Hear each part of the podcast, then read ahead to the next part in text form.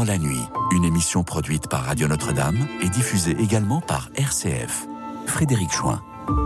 Bienvenue à tous les auditeurs et auditrices de Radio Notre-Dame. Bienvenue à nos amis qui suivent l'émission sur notre chaîne YouTube et peuvent réagir. Bienvenue à ceux qui connaissent l'émission, ceux qui la découvrent ou la redécouvrent, cette émission où décidément on est si bien. Ce soir, le thème de l'émission, quel personnage de la crèche aimeriez-vous être? Quel personnage de la crèche aimeriez-vous être? Avec notre invité en direct dans nos studios, le père Bertrand Le Soin, je prononce bien? Absolument. Le père Bertrand Le Soin, auteur et prêtre de la communauté de Saint-Martin, responsable des études à la maison de formation d'Evron. Nous dirait mon père ce que c'est. Auteur euh, des dernières nouvelles de l'au-delà, mais aussi, surtout, ce pourquoi il est venu ce soir, le Noël de Saint-François.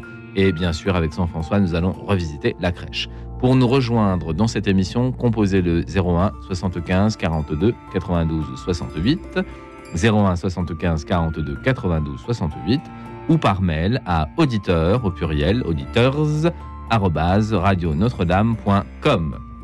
Alors, quel personnage de la crèche aimeriez-vous être? Un berger, qui euh, est conduit après une rencontre angélique vers le lieu que vous connaissez tous. Un roi, un roi ou un astrologue, les bras chargés de cadeaux. Un père adoptif, une mère euh, très sainte, le sauveur de l'humanité. Rien que cela. Ou bien euh, la création attachante et protectrice sous la figure du bœuf, symbole du travail ou de l'âne, monture de la paix. Pour approfondir cette question, nous allons nous tourner sans trop nous attarder vers notre invité, le père Bertrand Le Soin, qui, en écrivant ce livre, a pensé à Saint François d'Assise, l'inventeur de la crèche vivante au Moyen Âge. Bonsoir, Père Bertrand. Bonsoir. Alors, dites-nous un peu euh, l'idée d'avoir écrit ce livre, Le Noël de Saint François, et qui, je crois, nous parle de cette idée de crèche qui est venue de Saint François, qui, je crois, est le premier également à avoir inventé une crèche vivante. Absolument. À travers ce petit livre, j'ai voulu marquer le 800e anniversaire de ce qui est habituellement considéré comme la, première crèche vivante. Cette crèche montée le soir de Noël 1223, en plein cœur de l'Italie, dans un tout petit village euh, perché dominant une vallée, le village de, Greccio. Et, c'est là où, François, avec euh, euh, des moyens très très simples, a, monté une crèche qui a profondément marqué les esprits. Alors, comment lui est venue cette fameuse idée? Parce que quand on a un chrétien un peu lambda, on se dit effectivement, la crèche, Saint-François d'Assise. On ne cherche pas à comprendre. Et on sait que c'est une crèche vivante. Et on se dit, bon, aujourd'hui, il n'y a plus de crèche vivante, c'est très compliqué, sauf peut-être à la campagne. Bon. Et, euh, mais comment est venue cette idée à Saint-François? C'est pas commun, quand même, de vouloir rassembler. Ça n'est pas commun. Alors, déjà à son époque, euh, il y avait régulièrement euh, sur les parvis des églises ou euh, un peu à l'extérieur des églises, ce qu'on appelait des mystères, qui étaient des, sortes de, représentations scéniques de, passages bibliques, des mystères qui étaient d'ailleurs plus ou moins bien vus par les autorités ecclésiastiques. et en fait, Saint François a monté cette crèche sans doute par une, on pourrait dire une, une tocade. Ce qui est assez intéressant de de voir, c'est que cette crèche Saint-François la monte à un moment qui est assez, euh, assez difficile, on pourrait même dire un peu troublé euh, dans, dans sa vie. C'est un moment où il est profondément remis en cause. Alors, est-ce que c'est historique ça? Est-ce que Saint François était tellement remis en cause? Est-ce qu'il était très malheureux à ce moment-là? Est-ce que cette, ce sentiment de, tristesse, euh, de malheur, l'a conduit à créer cette crèche vivante? Mais en tout cas, c'est vrai? Ça reste attesté par beaucoup de sources. Euh, le fait que, on appelle ça parfois la, grande tentation, qui a aujourd'hui, on dirait peut-être une espèce d'état dépressif de, de Saint François vers, euh, vers la fin de sa vie, hein, 1223, on est trois ans, trois ans avant sa mort. Euh, et à un moment donné, François se dit on, va sortir, on, va sortir de, de, cet état. Et euh, c'est un peu sur un, coup de tête euh, qu'il décide d'aller célébrer Noël à, à Greccio et de monter cette crèche. Alors, on parle d'une crèche vivante. en réalité, c'est une crèche très très simple. Hein. Alors, comment c'est cette première crèche de Greccio Dans cette première crèche de Greccio, il y a une grotte alors ça, elle n'est pas artificielle, c'est une grotte. c'est une vraie grotte. C'est une vraie grotte hein, dominant la, vallée de, Rieti. Euh, Saint François, c'est l'homme de la lumière. C'est aussi un homme qui aime régulièrement se réfugier dans les grottes pour, euh, pour prier, pour passer des, longs temps de, solitude. Euh, c'est aussi un homme des grottes. un homme un peu troglodyte. un petit peu, on peut dire. Donc il y a une grotte. Il y a de la paille. paille. Un bœuf Alors, le bœuf, pourquoi un bœuf? Euh, pourquoi un bœuf? Un bœuf et, un âne. Alors, euh, le bœuf et l'âne, si vous relisez l'évangile, l'évangile selon saint Luc, euh, vous ne les trouverez pas. Non. bien. Alors, il y a, y a, un verset du livre d'Isaïe sur le bœuf et l'âne qui est parfois utilisé pour servir de, point d'appui à cette tradition. en fait, c'est la, pour dire la, la, tradition populaire des, des, premiers siècles chrétiens qui a ajouté le, le bœuf et l'âne. Euh, est-ce que c'est vrai, cette présence du bœuf et de l'âne à la crèche? J'ai envie de dire, c'est c'est pas l'essentiel. Euh, c'est pas l'essentiel au sens où euh, je dirais, le, rêve de Noël, la, magie de Noël nous, fait parfois toucher du doigt la, vérité du, euh, sens de, Noël. Et donc, euh, le, bœuf et l'âne font partie, euh, je dirais, au sens très positif du thème, de, cette magie de Noël. Et, et, et, cette magie de Noël a, quelque chose de, de vrai. Alors, est-ce qu'il y a une symbolique des animaux, le bœuf et l'âne, plutôt que, je sais pas moi, un cheval ou un chat ou un chien le bœuf et l'âne, ce sont des animaux, euh, je veux dire, pour moi, c'est des animaux de la vie quotidienne. C'est des animaux euh, euh, familiers. Alors aujourd'hui, pour beaucoup d'entre nous, ils le sont plus beaucoup, hein, en tout cas pour ceux qui vivent dans, dans les villes, mais que ce soit à l'époque du Christ ou à l'époque de Saint François, ce sont les, les, animaux de la vie quotidienne. Alors on, a pu chercher une, euh, une, symbolique, mais euh, ce qui me paraît le plus important, c'est que à travers eux, c'est toute la création qui est, qui est aussi présente dans la, dans la crèche. Donc, si on voulait actualiser la crèche, aujourd'hui, on mettrait plutôt euh, un carlin et puis euh, une tortue, quoi. On peut mettre un carlin, une tortue. euh, vous savez, même dans les crèches provençales, il y a déjà le chien qui, euh, qui arrive. Hein. et, et à, ce sujet, un hein, sujet de la présence des, des animaux, le, un des biographes de Saint François qui nous relate la, crèche de Greccio hein, écrit La nuit s'illumine comme le jour, elle fut délicieuse aux hommes ainsi qu'aux animaux. C'est-à-dire que pour Thomas de Celano, qui écrit donc vraiment quelques années après la, la, mort de Greccio, cette présence des, euh, des animaux, du bœuf et, de l'âne, a, a, vraiment un sens. Euh, euh, les... Ça peut nous paraître anecdotique, mais en fait, pas, tant que ça. pas tant que ça. Ça veut dire que les animaux aussi à leur manière, et puis les, euh, bah, les animaux qui font partie de notre vie quotidienne. Donc, euh, euh, à l'époque, c'était le, bœuf, l'âne. Aujourd'hui, ça peut être effectivement nos, nos animaux domestiques participent d'une certaine manière à la joie de Noël. À l'arrivée des rois, on voit aussi des chameaux ou des dromadaires, non? Absolument. la, tradition on les oublie un peu, iconographique hein, mentionne aussi, ou en tout cas montre souvent les, les mages arriver avec leurs leur chameaux ou leurs ou leur dromadaires là aussi, hein, ils ne sont pas mentionnés dans, euh, dans l'évangile, mais, euh, euh, mais leur présence a aussi un, sens. Et puis, alors, je disais, une grotte, de la paille, le bœuf, l'âne, et bien sûr, la crèche. La crèche, étymologiquement, c'est la mangeoire. la mangeoire qui est mentionnée à plusieurs reprises hein, dans, dans l'évangile selon saint Luc.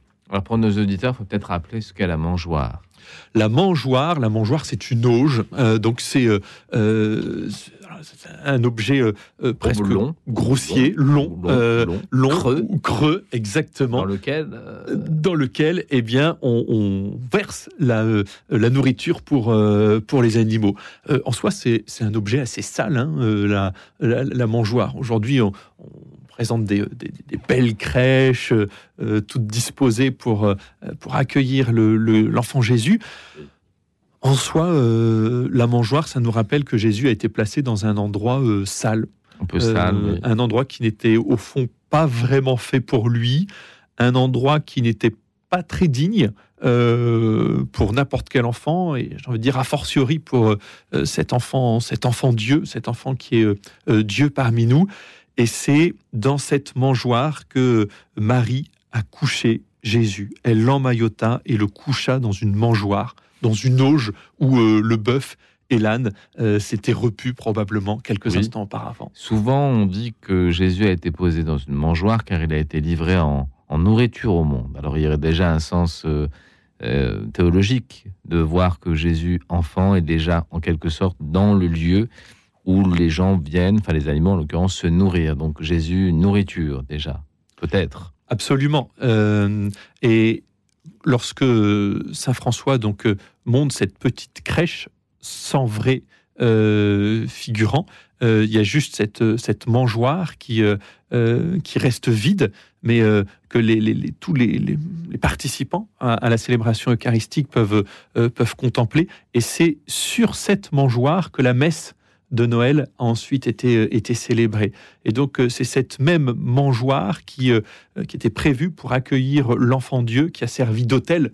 C'est vraiment le, même Christ qui, est venu parmi nous le, soir de, la Nativité et qui se donne à nous à chaque messe. Alors Père Bertrand, je pense que nous avons déjà un auditeur.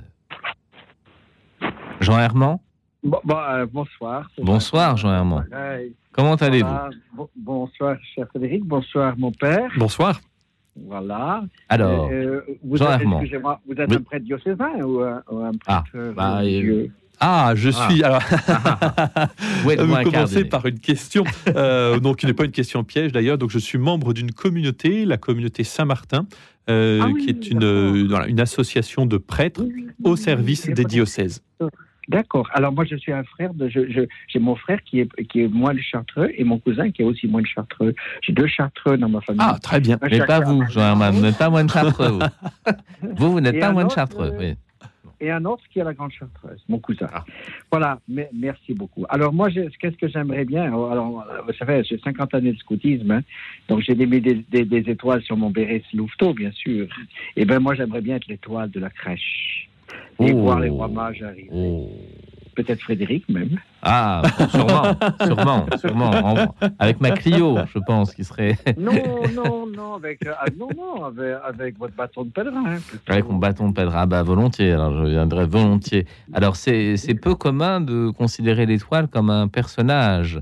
Et effectivement, on pourrait considérer l'étoile au moins comme un acteur de la crèche. mais, l'étoile est-elle pas, est-elle pas une, une, étoile venant, de, venant de, du bon Dieu venant Ah bah oui, si, si, ça fait partie de la création. Alors on peut demander peut-être euh, au Père Bertrand ce qu'il pense du, de la symbolique de l'étoile.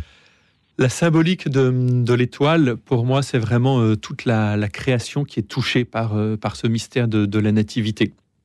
Alors, il y a eu toute une série de euh, d'études scientifiques. Alors, je ne vais pas trop trop m'aventurer euh, sur le, sujet où je me sens pas très compétent, mais euh, qui ont établi plus ou moins que cette, cette étoile avait vraiment pu se, lever. Hein, alors selon la NASA, la parce que la NASA fait une enquête, alors selon la NASA et la reproduction du ciel de l'époque, il y a un phénomène d'observation, ça n'est pas une étoile, c'est plusieurs planètes qui s'alignent et ça crée une luminescence particulière voilà, qu'on remarque bien et qui dure peu de temps. D'accord, vous êtes plus, euh, plus, renseigné que, plus renseigné que moi. Voilà. Euh, et puis il y a un signe, il y a un signe qui se lève. Pour moi, euh, l'étoile, c'est regarder vers le ciel, c'est s'extraire quelques, quelques instants de ses activités quotidiennes, lever les yeux, voir, voir au-delà, au-delà de notre horizon quotidien.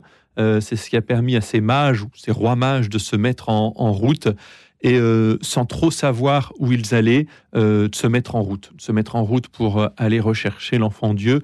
Et il y a vraiment une très très belle symbolique dans cette, dans cette étoile. une étoile se lève. L'étoile de l'espérance s'est levée pour les mages. L'étoile de l'espérance s'est levée pour l'ensemble de l'humanité le, soir de Noël. il y a une direction, il y a une orientation. Il y a une orientation, exactement. C'est se mettre en route à la suite du Christ. Hein. Euh, ça peut bien sûr aussi nous faire penser à la première lecture euh, lue le soir de Noël, hein, le livre d'Isaïe. Hein, le peuple qui marchait dans les ténèbres a vu se lever une grande lumière. Euh, et c'est tout ce peuple qui se met en marche pour suivre cette lumière qui, qui apparaît dans le monde le, le, soir de Noël. Et puis une lumière, une étoile, ce qui est marquant, c'est que c'est à la fois une lumière qui ne dissipe pas entièrement la nuit. Euh, la nuit euh, reste obscure, euh, les ténèbres restent présents, mais les ténèbres sont transpercées déjà. Et c'est un petit peu l'image de, de, notre vie, avec la fête de Noël, avec le, le, Christ, le Seigneur, Dieu qui vient habiter parmi nous. les obscurités de notre vie ne sont pas entièrement dissipées. nous ne sommes pas en plein jour euh, reste la nuit, mais il y a une lumière. Il y a une espérance. Et il y a une espérance. et, au fond, c'est cette lumière qui change tout. Jean Herman, est-ce que ça vous va comme réponse? Ah, Elle était bien articulée, hein? Non? Parfait. Je, je, prierai pour votre communauté que je connais. Eh bien, un grand merci. Hein et je crois que vous avez l'évêque de Grenoble qui vient de chez vous. Euh, nous avons l'évêque de Grenoble qui vient de chez nous, absolument. Ah oui. Ah, Voilà. Ah bah, vous êtes bien renseigné, Absolument. Ouais. Et moi- et oui, parce que je vais souvent à Grenoble, à la Chartreuse. Ah, bah, très bien. C'est pour ça. Mais je prierai pour vous et j'ai et j'ai aussi beaucoup d'amis qui sont scouts et qui, qui sont qui sont devenus prêtres à la à, euh, chez vous, mais aussi à la fraternité Saint-Pierre. D'accord. Voilà, je prierai beaucoup pour vous. Eh bien, merci beaucoup. Merci. Bonne soirée à Merci vous. Radio Notre-Dame et que et que l'étoile de, de- euh, protège Radio Notre-Dame. Ah oui. souhaite une- une nuit très douce à tous. Merci Jean-Herman pour votre appel. Merci beaucoup. Euh, c'est vrai qu'on ne pense pas spontanément à l'étoile comme personnage. Euh, par contre, euh, entre la Sainte Famille, euh, les bergers, les rois, les animaux, euh, la grotte et l'étoile, on a une sorte de résumé de la création. C'est à la fois cosmologique, euh, tellurique, euh, on a la faune, euh, on a presque la flore avec la paille. Est-ce que, si on va dans ce sens, est-ce qu'on peut dire que la crèche résume à elle-même euh, toute la création? Est-ce qu'il y a quelque chose comme ça? Il y a quelque chose de très marquant dans la crèche, c'est que c'est une réalité, c'est extrêmement intime. La, la crèche, c'est un lieu reculé. Alors, dans l'Évangile, hein, il n'est pas question de, de grotte. hein, c'est la, la- la- la tradition ultérieure qui a, qui a placé cet événement dans une, euh, dans une grotte. Il n'y a Oui, pas- place commune, je crois. Il n'y a pas de place. il n'y avait non. pas de place pour eux dans la maison Non, commune, commune, donc euh, nous on- dit euh, l'évangile euh, selon saint Luc. Mais euh, euh, on ne sait pas où ils ont été placés euh, pour, euh, pour autant.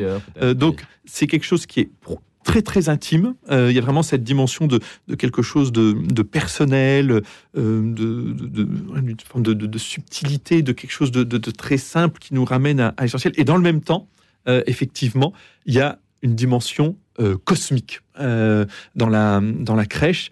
Et d'ailleurs, c'est souvent quelque chose qui se voit aujourd'hui. Vous savez, quand on, a des, des grandes crèches qu'on voit encore dans- dans certaines, dans certaines églises, où en fait, euh, le premier mouvement, c'est à dire, mais elle est où la crèche? C'est-à-dire qu'on a un immense décor. euh, on, on aura l'occasion peut-être aussi Oui. d'en- reparler euh, Oui. plus tard. Un, un immense décor d'un- village avec, rochers, avec un moulin, des rochers, une rivière, un pont, Une montagne une montagne, exactement. Des arbres. Parfois, il y avait des, des- des ruines qui, Ouais. qui étaient placées. Puis après, on se dit, mais, mais où est la. Au fond, elle est, elle est où la crèche? Et puis, dans, dans un petit coin, on se dit, ah, mais oui, euh, la, la, la grotte est là. Et je trouve qu'il y a toujours ces, euh, euh, ces deux aspects qui sont très, très présents dans la Macro, crèche. micro. On pourrait dire ça, oui. Macro, micro. Alors, on va, on va se. On va arriver au, au moment de la première écoute musicale. Les personnages de la crèche en Provence sont devenus des personnages un peu communs de la vie des gens. Et pour illustrer un de ces personnages, le maître d'école, eh bien, nous allons écouter une chanson. Bonjour, monsieur le maître d'école. Euh, chanson interprétée par Bourville que nous aimons et que vous connaissez tous. Bonjour, monsieur le maître d'école. Écoute dans la nuit, une émission produite par Radio Notre-Dame et diffusée également par RCF.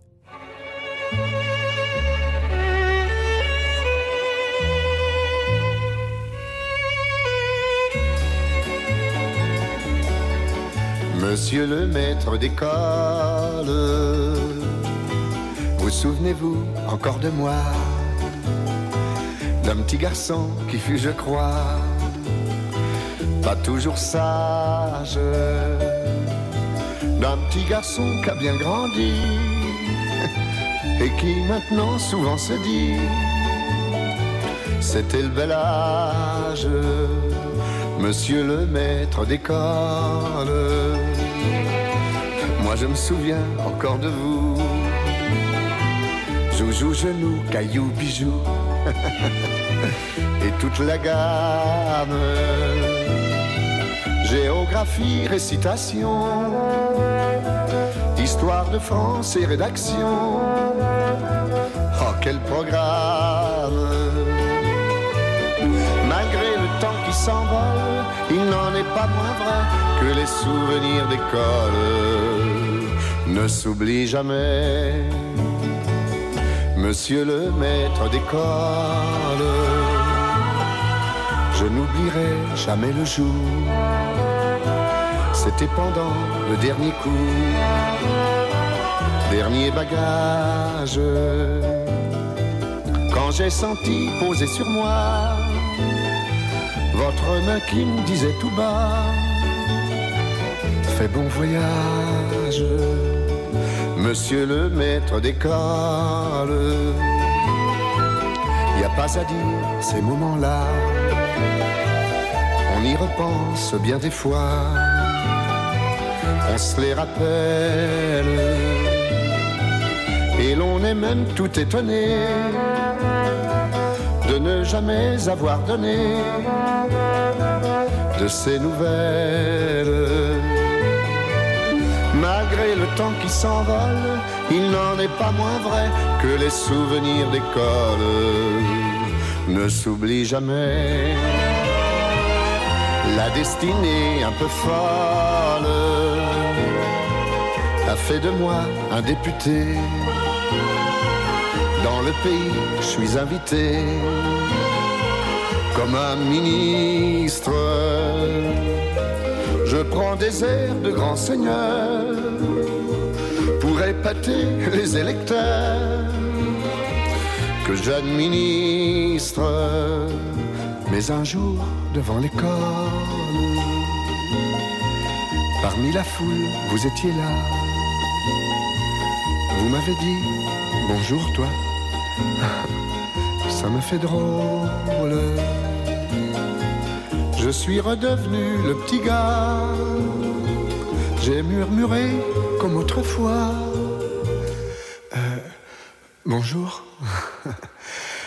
Monsieur le maître d'école.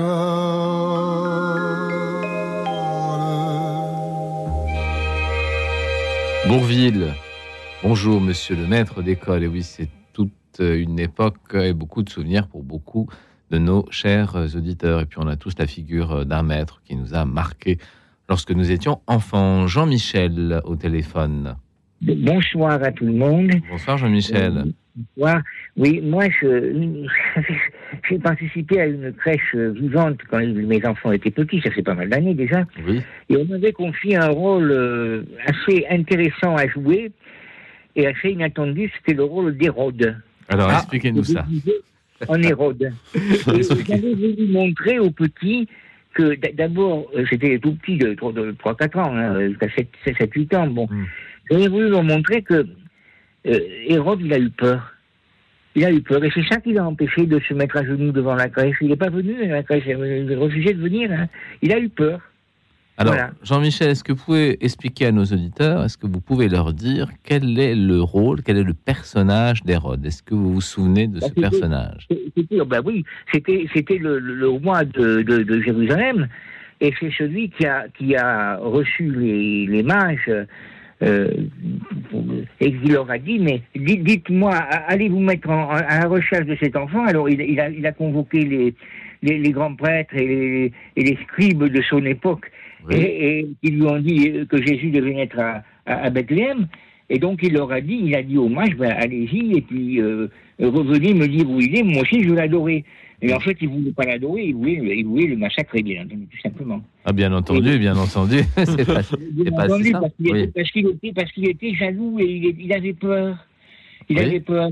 Alors, on va demander au, au père Bertrand, si vous voulez bien, Jean-Michel, s'il partage euh, la même euh, intuition, la même idée que vous sur la peur de ce monarque qui, euh, qui, euh, qui a justement peut-être la crainte de perdre son empire, son royaume, son Absolument, trône. Ça, c'est ça, absolument. Oui. Alors, Voilà. dites-nous, mon Euh, père. Hérode. Oui. Et après, Jean-Michel, je vous redonne la parole. Alors, père Bertrand. Je pense qu'effectivement, c'est la peur qui, euh, qui était très mauvaise conseillère pour Hérode, qui l'a euh, qui l'a guidé, où il a cru que cet, euh, cet enfant Dieu euh, allait lui, lui voler son pouvoir. C'est finalement le, le grand malentendu sur la, la mission du Christ. hein. C'est ce même malentendu qu'on retrouve à, à l'autre extrémité de sa vie, au moment de, de sa passion. hein. Es-tu le, le roi des Juifs Euh, c'est ce grand malentendu aussi euh, dont sont victimes d'une certaine manière les, les apôtres, les disciples qui espéraient que le Christ allait rétablir une, une royauté de forme politique en, en Israël. Et c'est très très marquant de voir que de la crèche au crucifiement, comme on, on le chante dans un cantique de, de Noël, il y a finalement ce, ce, grand malentendu sur euh, euh, qui est-il, ce, ce prince de la paix Euh, Que vient-il nous, nous apporter Que vient-il nous, nous donner Euh, certaines, certains, certains prennent peur en disant il va me prendre mon pouvoir. Certains espèrent en lui, mais espèrent pour de mauvaises raisons en disant il va rétablir la, la royauté en, en Israël. Mais finalement, les uns comme les autres passe à côté de, de la vraie question. la vraie question, c'est qui est-il, cet, cet enfant Dieu? Et, donc, oui, la, et la peur est toujours mauvaise conseillère.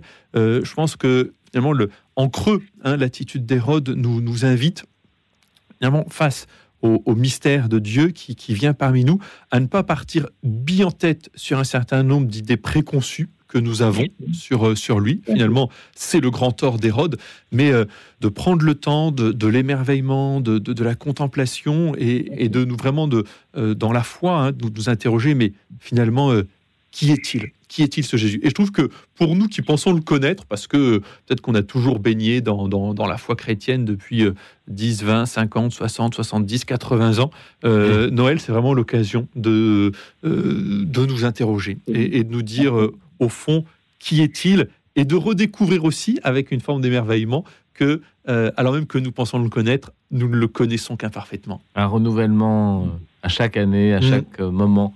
Euh, c'est un peu ce que fait Dieu avec nous d'ailleurs, toujours la même chose et toujours la même chose renouvelée, je dirais. Jean-Michel, vous voulez ajouter quelque chose? Je voulais ajouter que moi, dans ma crèche, à Saint-François, bien sûr, puisque je suis ah. Ah. Je suis, enfin, je suis, j'appartiens à la fraternité séculière franciscaine. Donc, euh, il y a Saint-François avec Frère et, et, des oiseaux. Et puis, il y a aussi une sainte que j'aime énormément, Sainte Geneviève. Et c'est ça fête aujourd'hui. Ah, et que nous célébrons aujourd'hui, absolument, le 3 janvier. Oui. Sainte Geneviève, oui. Et, elle y tient sa place. Elle, eh ben elle est formidable, c'est une sainte extraordinaire. Voilà merci beaucoup, Jean-Michel. Merci de votre appel et bonne année. Merci à vous et bonne année, bien sûr. Bonne année. Bonne année. Merci, Jean-Michel. Je crois que nous avons maintenant Alain au téléphone. Oui, c'est exact, c'est exact. Bonjour Frédéric. Bonsoir, Frédéric. Bonsoir, Alain. Bonsoir. Alors moi, le ravi j'aimerais être le ravi de la crèche. Ah Alors c'est pas vraiment un personnage, le ravi de la crèche quand même. si c'est un personnage, ah, dans le midi, c'est un personnage. Ah, ah oui, oui, c'est un, des, un, des, un des santons principaux hein, de la, des, crèches provençales, hein, le ravi de la crèche. Alors expliquez-nous, expliquez-nous, quand on est du nord ou de l'est, on ne sait pas tellement, ou même de l'ouest, ce qu'est le ravi de la crèche. Alors en Provence, qu'est-ce que c'est le ravi de la crèche? Eh bien, c'est celui qui est content, toujours content, toujours content. Il est émerveillé de voir la crèche.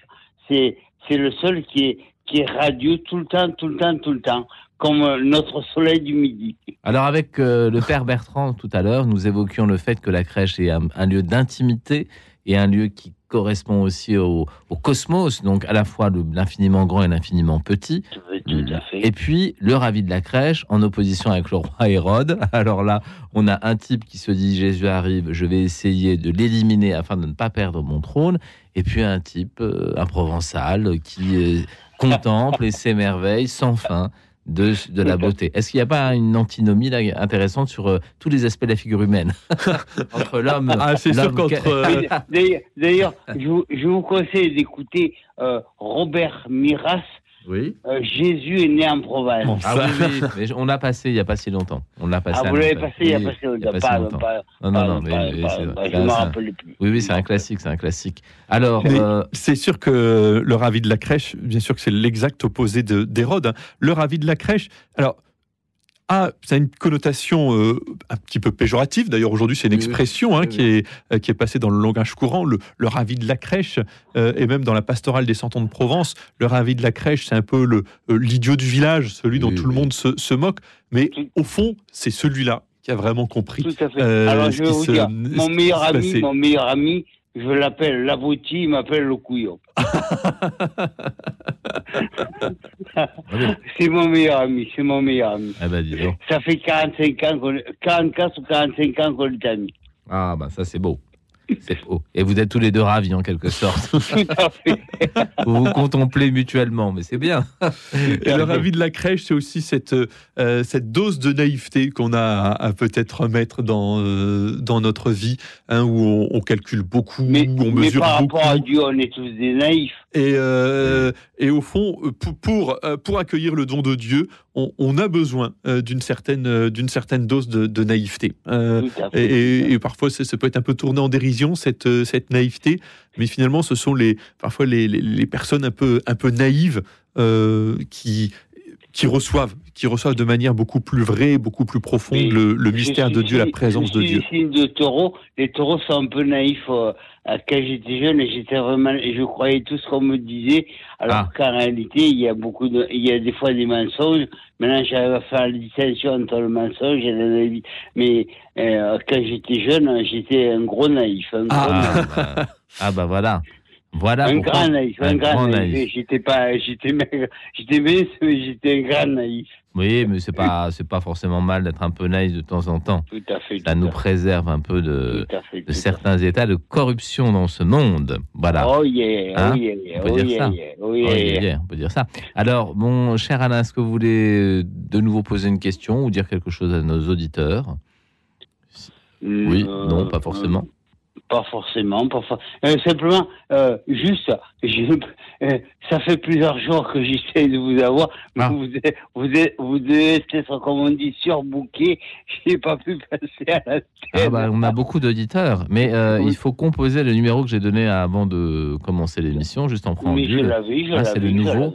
Et alors, c'est vrai qu'il y a beaucoup d'appels, surtout à la deuxième heure. Tout le monde veut appeler en même temps, et donc le standard euh, saute, explose. En tout cas, ça a marché aujourd'hui. Voilà. parfait, parfait. Je, je suis ravi. Bon, Ah ben, ça tombe bien, c'est le sujet. Oui. Merci beaucoup. Et en tout cas, euh, mon cher Alain, nous penserons bien à vous. Euh, et puis, j'espère que vous avez passé de bonnes fêtes de Noël et que vous aurez une belle J'ai année à passé venir. de très bonnes fêtes de Noël. J'ai passé de très bonnes fêtes de Noël. J'ai, mais malgré que je sois seul, j'étais, j'ai- je peux pas vous dire, mais j'étais parfaitement bien heureux. J'ai écouté votre émission, euh, Ah. vos, vos émissions. J'écoute vos émissions pratiquement tous les soirs, pas tous les soirs, mais pratiquement tous les Comment soirs. ça, pas tous les soirs, Alain suis furieux. Il faut dormir un peu. Je me lève, je me lève à Ah, heures si matin. c'est si c'est Je me pour réveille à dormir, six ça heures va. du matin. Ah bon si c'est pour dormir, ça va, ça va. Tout Si c'est pour dormir, ça va. Et je vous, a- je vous envoie le soleil du midi. Ah, ben on veut bien parce que nous, on n'a pas beaucoup de soleil ces temps-ci. Hein. Ah, Alors, euh, Vous, vous l'a avez le président de la République, vous avez le Premier ministre, vous avez oui, euh, oh, oui, euh, oui, vrai. les députés, les sénateurs, oh, bah mais vous n'avez pas notre soleil du midi. Et non, ils sont moins solaires que le soleil du midi. C'est bien vrai, hein, C'est vrai. Bon, en tout cas, Alain, merci beaucoup. Merci, de nous avoir appelés. et puis, on, merci, on va merci, continuer. Merci à, vos, à, à- à vos, vos collègues, de, je ne sais plus qui c'est déjà. Je me Euh, rappelle il y en a un certain nombre, à tous nos amis de Radio Notre-Dame. Tout à fait, tout à fait, tous vos amis de radio. Ouais. Notre-Dame. Merci beaucoup, Alain. Merci. Bonne soirée, Alain. Et Merci. peut-être à bientôt. peut-être À bientôt, mais j'espère, bientôt. j'espère. Euh, dans la, les personnages de la crèche, euh, alors à part le ravi de la crèche, bien sûr, euh, les gens n'osent pas tellement dire à un moment donné je voudrais être euh, Joseph, je voudrais être Marie, je voudrais être Jésus, euh, par humilité sûrement, et aussi parce qu'on a l'impression que les personnages de la crèche euh, ne touchent pas la Sainte Famille. Pourtant, la Sainte Famille est actrice de l'événement et elle est au centre de l'événement. Alors, comment vous voyez ça Euh, bien sûr que la. Sainte Famille est au centre de l'événement. Euh, c'est un moment intime. La, euh, la crèche, alors, la crèche, c'est peut-être une crèche, euh, une crèche vivante où on se répartit les rôles. hein. Euh, la crèche de Saint-François, il y avait personne pour jouer la, Ah la Sainte Famille. Absolument. Non, non, il y avait personne. Bon. Euh, personne pour jouer Marie, personne pour jouer Joseph, personne pour jouer les, les, les bergers. Et, et au fond, les, les vrais acteurs, même s'ils n'ont pas joué un, un rôle, c'était les, les habitants du lieu euh, qui sont venus euh, pour, euh, pour être présents autour de cette mangeoire, autour du bœuf, de, l'âne. Et, finalement, ce sont eux qui sont venus avec leur vie, avec leur joie, avec leurs préoccupations, avec leurs soucis, le poids de leur existence, qui ont été les, les vrais protagonistes de cette, de cette soirée. Euh, c'est un, un micro-événement, c'est-à-dire que euh, pour les gens du village, c'était une attraction parmi d'autres, ou alors ils ont senti qu'il y avait quelque Euh, chose d'un peu nouveau? Non, il y avait vraiment quelque chose de nouveau. hein. Là, je, si on reprend le, le texte du, de Thomas de Celano qui relate l'événement, il y a une grande insistance sur le- l'exultation, la, la, la, la joie. Le, le jour de l'allégresse approcha, le temps de l'exultation euh, euh, advint. C'est-à-dire que à travers vraiment, c'est une crèche de bout de ficelle. hein. Il, y a, il y a vraiment euh, presque rien. Il n'y a pas beaucoup d'effets spéciaux. Euh, Saint François d'Assise est, mauvais spéciaux, en, d'accord. en- en effets spéciaux. c'est des choses très très simples. Et pourtant avec une, force évocatrice, une, une, une, joie qui se, qui se dégage à travers des, des moyens très simples. Et ça, je trouve que c'est vraiment la, la, la, magie de la crèche. On n'a pas besoin d'inventer des, des, des, choses extraordinaires. Parfois, on voit des crèches extraordinaires, on peut être touché, mais parfois, c'est aussi des choses extrêmement simples. Une crèche de, de bout de ficelle, parfois, il y a aussi des crèches faites avec des matériaux très, très, très simples, hein, des crèches en, en papier mâché, des crèches en, en les, les, les, crèches en provençales en carton, en argile, etc. souvent, c'est des objets, euh, c'est des matériaux très, très simples et, et, qui nous font toucher, euh, qui nous font toucher l'essentiel. Et donc, euh, le, la crèche de Saint-François, c'est la simplicité, la pauvreté, l'humilité, mais c'est cette simplicité, cette pauvreté, cette humilité qui, qui touche profondément les cœurs. Et donc cet événement est resté profondément gravé dans, dans le cœur des habitants. Et c'est bien pour ça que bien, par la suite, les, les franciscains ont, ont contribué à diffuser euh, cette crèche. Et, et alors, on ne connaît pas trop les détails historiques, hein, qui sont assez peu connus, mais euh, effectivement. Mais ça s'est répandu comme un raz-de-marée C'est pas un raz-de-marée, c'est pas un raz-de-marée. Il y a eu, euh, non, non, il y, a, eu des hauts et des bas dans, euh, dans l'histoire de, de, la crèche. On pense que les, les, franciscains ont joué un grand rôle pour la diffusion de, de cette crèche. Il y a ensuite une forme de, de deuxième vague, on pourrait dire, au XVIe siècle, après le, le, Concile de Trente, les, les, nouveaux ordres religieux, les jésuites, les, théatins, qui installent des, des, crèches fixes également dans, euh, euh, dans les églises. Euh, après ça, on a des, crèches tout à fait monumentales, exubérantes, qui vont se déployer, en particulier à Naples, hein, qui va vraiment ah. devenir être une des, capitales, des capitales de, de, la crèche, avec, avec des choses qu'aujourd'hui on, on, jugerait complètement, complètement loufoques et, farfelues, hein, avec des, des, crèches très profanes d'ailleurs. Hein, avec des personnages d'ailleurs contemporains. des personnages contemporains. Et puis après, à nouveau, après la Révolution française, une autre réalité, mais la crèche s'est sans cesse réinventée euh, finalement. Euh, domestique un peu. exactement. Euh, des crèches qui, qui quittent les églises, qui quittent les palais, parce que la, crèche napolitaine, c'est plutôt une crèche, un art élitiste, l'art de la crèche. Et après, avec l'art provençal, les santons de Provence, hein, on évoquait tout à l'heure mmh. avec Alain le, le ravi de la crèche, et donc tous ces personnages des, des santons, des crèches qui, qui, gagnent les maisons, donc des crèches plus domestiques, des crèches plus, plus populaires également. et donc en fait, cette histoire assez confuse, il faut le dire, mais assez mouvementée de, la crèche, au fond, il y a toujours d'abord la, même intuition, rendre présent euh, l'événement de la nativité. Hein.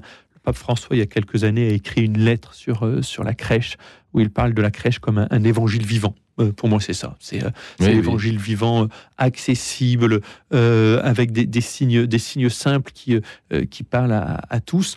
Et, donc, finalement, la, la même intuition, mais aussi des formes complètement euh, euh, très très différentes selon les, les lieux, les époques, les, euh, les cultures, les, les soubresauts, les soubresauts historiques. Alors, Père Bertrand, pour ce qui est de, de la crèche, première crèche, pas de sainte famille.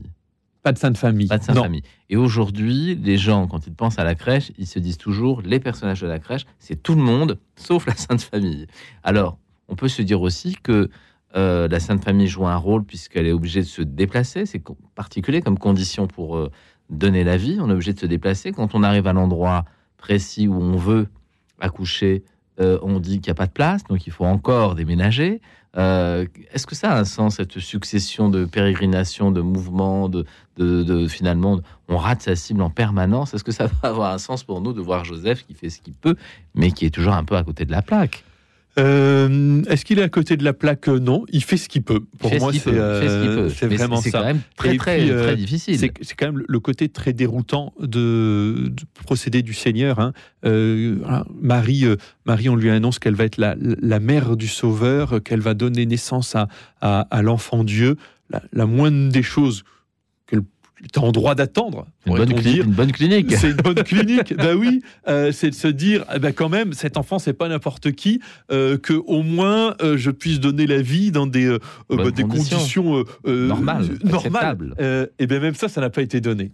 Ça, c'est terrible quand même. À, l'enfant Dieu. Quel sens ça peut avoir pour ben, nous Pour nous, ça a un sens. Au, Dieu nous appelle. Dieu nous appelle. Il appelle chacun de nous à, à la joie. Dieu appelle chacun de nous à une, plénitude de vie. euh, voilà, se, se réjouis-toi. Se réjouis-toi que Gabriel, c'est vraiment, moi j'aime beaucoup cette page de, l'Annonciation, hein, euh, réjouis-toi. Euh, c'est ce que Gabriel, l'ange Gabriel annonce à, Marie. Elle a été choisie pour être la, mère du Sauveur. Le Seigneur a un plan, un projet, un projet de vie, un projet d'amour pour Marie. De la même manière, il a un projet de vie, un projet de paix, un projet de plénitude pour, pour chacun d'entre nous. Chacun d'entre nous, il adresse euh, cette, euh, cette parole euh, de, l'ange Gabriel. Réjouis-toi, réjouis-toi Marie. Et, on peut chacun d'entre nous dire après le, réjouis-toi nos prénoms. Et il n'empêche, et n'empêche que comme pour Marie, euh, répondre à, cette, à cet appel, à cette, cette vocation que le Seigneur nous, nous réserve, nous fera passer par, euh, par bien des, des déconvenues, Tribulation. des tribulations. Et euh, ce qui est mar- marquant dans, dans la crèche, c'est que ce sont pas ces tribulations, ce sont pas des, des grandes remises en question existentielles, des grandes questions philosophiques. Non, non, c'est des, des questions très très pratico-pratiques hein, de euh, où, où, où on va se trouver, où on va trouver un, un lieu pour dormir, où on va trouver un lieu pour accoucher, c'est-à-dire le, Question évidemment, la- très pragmatique. des questions très pragmatiques qui parfois, vous savez, on a parfois l'impression d'être submergé par ces questions pratiques. On se dit, mais moi, je voudrais me consacrer à la prière, je voudrais me consacrer à Dieu, et puis euh, je pense à, à- à tout, je pense à des questions d'argent, à des, à des préoccupations matérielles, de, de logement, de travail, de euh, Alors, Père Bertrand, justement, en pensant à ces préoccupations matérielles, on va évoquer un métier, un métier qu'on retrouve dans la crèche de nos santons, c'est le métier de pêcheur, qui dans les évangiles a un sens extrêmement particulier. Le pêcheur, Jean Berthollat, Georges Brassens, le pêcheur. Écoute dans la nuit, une émission produite par Radio Notre-Dame et diffusée également par RCF.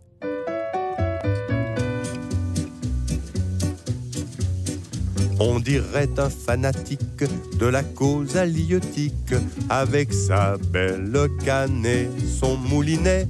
Mais s'il pêche, c'est pour rire, et l'on peut être certain que jamais sa poêle à frire vit le plus menu frottin. La pêche à ce qu'on raconte pour lui n'est en fin de compte qu'un prétexte, un alibi, on connaît pis, un truc, un moyen plausible de fuir un peu son chez-soi où sévit la plus nuisible des maritornes qui soient. Avec une joie maligne, il monte au bout de sa ligne tout un tas d'objets divers, des bouts de fer, des paillassons, des sandales, des vieilles chaussettes à clous, des noyés faisant scandale aussitôt qu'on les rend flous. Déçu par une blonde, pensant faire un trou dans l'onde, tu tiens plus à te noyer qu'à te mouiller. Désespéré, fais en sorte d'aller piquer ton plongeon, de peur qu'il ne te ressorte à l'écart de son bouchon. Quand un goujon le taquine, qu'un gardon d'humeur coquine se laisse pour badiner, hameçonner, le bonhomme lui reproche sa conduite puérile, puis à sa queue il accroche un petit poisson d'avril. Mais s'il attrape une ondine, l'une de ses gourgandines, femme mi-chair, mi-poisson, le polisson, coup de théâtre dévore tout cru le bel animal. Une cure de phosphore, ça peut pas faire de mal. Quand il mourra, quand la parque l'emmènera dans sa barque, en aval et en amont, truite, saumon, le crêpe à la queue sans doute, l'escorteront chagriné, laissant la rivière toute vide, désempoissonnée.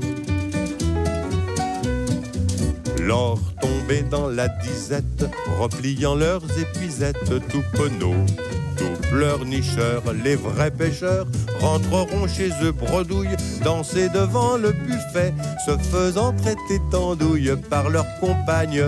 Bien fait. Et oui, euh, hors antenne, nous discutons avec le père Bertrand du sens de la crèche, vous imaginez bien. Euh, Georges Brassens, Jean Berthollat, le pêcheur, qui est un métier qu'on retrouve dans les santons de Provence. Euh, donc nous évoquions la question de la présence des femmes dans la crèche, et c'est vrai que si on s'en tient au texte, il y a peu de personnages dans la crèche. Marie également figure centrale euh, de la crèche, bien sûr, puisque c'est l'actrice principale. Mais euh, est-ce qu'on accouchait historiquement euh, seul, dans des conditions qui sont un peu extrêmes d'ailleurs, qu'on peut voir dans les évangiles? Ou est-ce qu'il y avait quand même des femmes qui étaient là? Est-ce qu'on accouchait traditionnellement plutôt en famille? Euh, plutôt avec des spécialistes, des sages-femmes, comment tout ça se faisait? Est-ce que vous avez Alors là, vous me, posez, vous me posez un peu une, une, Une colle. colle. En tout cas, dans les, les représentations iconographiques, mais qui bien sûr sont beaucoup plus euh, tardives, hein, dans les, les, les tableaux, en particulier euh, toute une série de, de tableaux sur la, la- la nativité de Marie, la naissance de Marie, hein, mais alors qui évoque plus finalement la, la situation à l'époque où était peint le, le- le tableau que le- la situation de l'Évangile. On voit que euh, c'était un événement familial hein, et qu'il y avait justement beaucoup de femmes euh, qui entouraient la, euh, la, jeune femme ou la femme euh, qui allait mettre au, au monde un, un enfant. Donc euh, c'est sûr qu'au Moyen Âge, par exemple, à- l'époque où on peint tous ces Oui. tableaux, on sait qu'on voit que c'est un- un événement, euh, c'est un événement familial.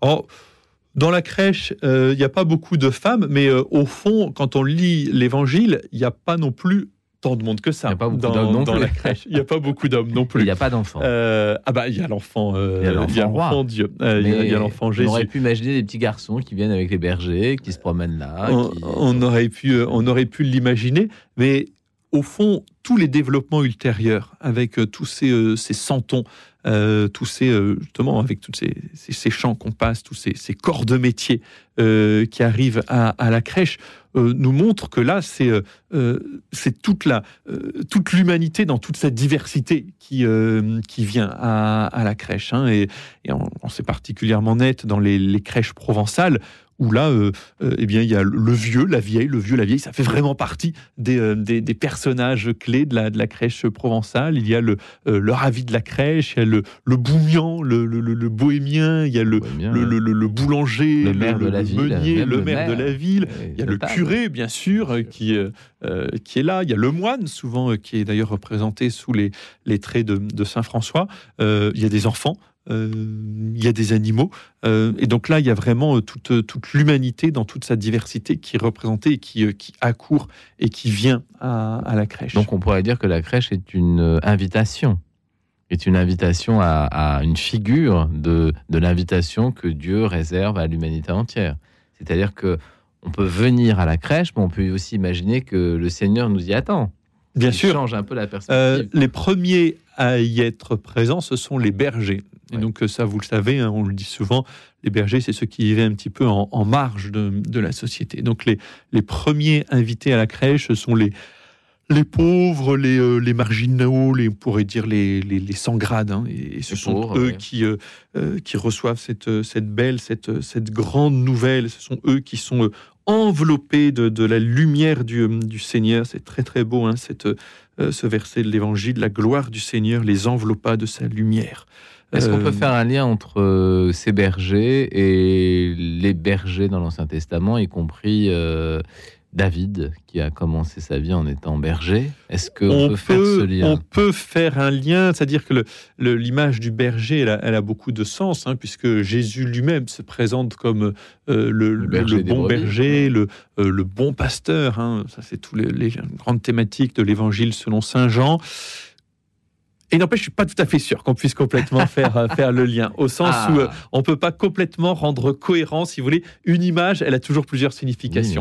Et donc, on peut pas complètement rendre cohérent toutes, euh, toutes ces images. Moi, je préfère, en tout cas à titre personnel, en rester à l'interprétation la, la plus simple, c'est que bah, les bergers, c'était euh, c'était les gens qui étaient là dans le coin. Alors, Père Bertrand, qui- rappelez-nous, rappelez-nous ce que les bergers vivent avant de se déplacer jusqu'à la crèche. Ce sont des pauvres, ce sont des bergers, des gens qui vivent un peu à part et qui font paître leur troupeau. Jusque-là, pas de problème. Et puis, il se passe quelque chose. Alors, que se passe-t-il? Alors, les bergers, nous dit l'Évangile, vivaient dehors, ils passaient la nuit dans les champs pour garder leur troupeau. Et c'est euh, l'ange du Seigneur qui se présente devant eux. Euh, cette présence des anges euh, à la crèche, aujourd'hui, elle nous, elle nous surprend un petit peu, mais euh, l'Évangile est, est rempli d'anges. hein. Oui, oui. Alors, l'ange du Seigneur, pour, pour éviter de dire Dieu lui-même, parce qu'on ne veut pas citer Dieu, ou alors possiblement réellement un, un- un messager de Dieu Est-ce qu'on peut, Peut effectivement, hein, quand on, dans l'Ancien Testament, quand on parle de l'ange du Seigneur, parfois on a du mal à voir si c'est euh, euh, si c'est Dieu lui-même, si c'est un, Un un envoyé. être distinct de Dieu, un envoyé de Dieu, jusqu'à quel point euh, il, est, euh, il est distinct de, de Dieu.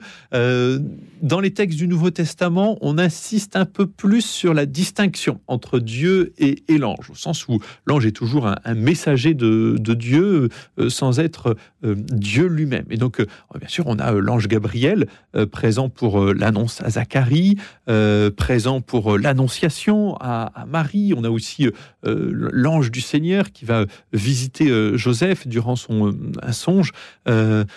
Les, anges, c'est toute la présence du monde invisible. Et quand on, on- on dit le credo, hein, on dit qu'on croit aussi euh, dans le monde, le monde invisible. Euh, le monde invisible, ça n'est pas le métaverse, ça n'est pas euh, euh, un monde, un monde virtuel. Non. Le monde invisible, c'est un monde Réel, qu'on ne bien voit pas. réel, réel qu'on ne voit pas. Alors, ces anges parlent. Il faut nous remettre dans le contexte. Et, Alors, et- imaginons que nous sommes des bergers, nous Oui. allons paître nos brebis. On a peut-être l'œil et la paupière qui, Qui voilà, commence à tomber commence un à petit tomber peu, un peu, comme oui. nous ce soir. Et on est en train de s'endormir. Et alors, qu'est-ce qui se passe? Une lumière nous enveloppe et quelque chose parle. Oui. Et quels sont les mots qui sont prononcés? Et les- le- l'ange leur dit euh, Ne craignez pas, voici que je vous annonce une bonne nouvelle, une grande joie pour tout le peuple. Euh, Aujourd'hui, vous est né un, un sauveur. Euh, si vous me permettez, je vais prendre un autre texte de Ah l'évangile. bah, Je vous permets. Euh, ah bah vous êtes, vous êtes bien gentil.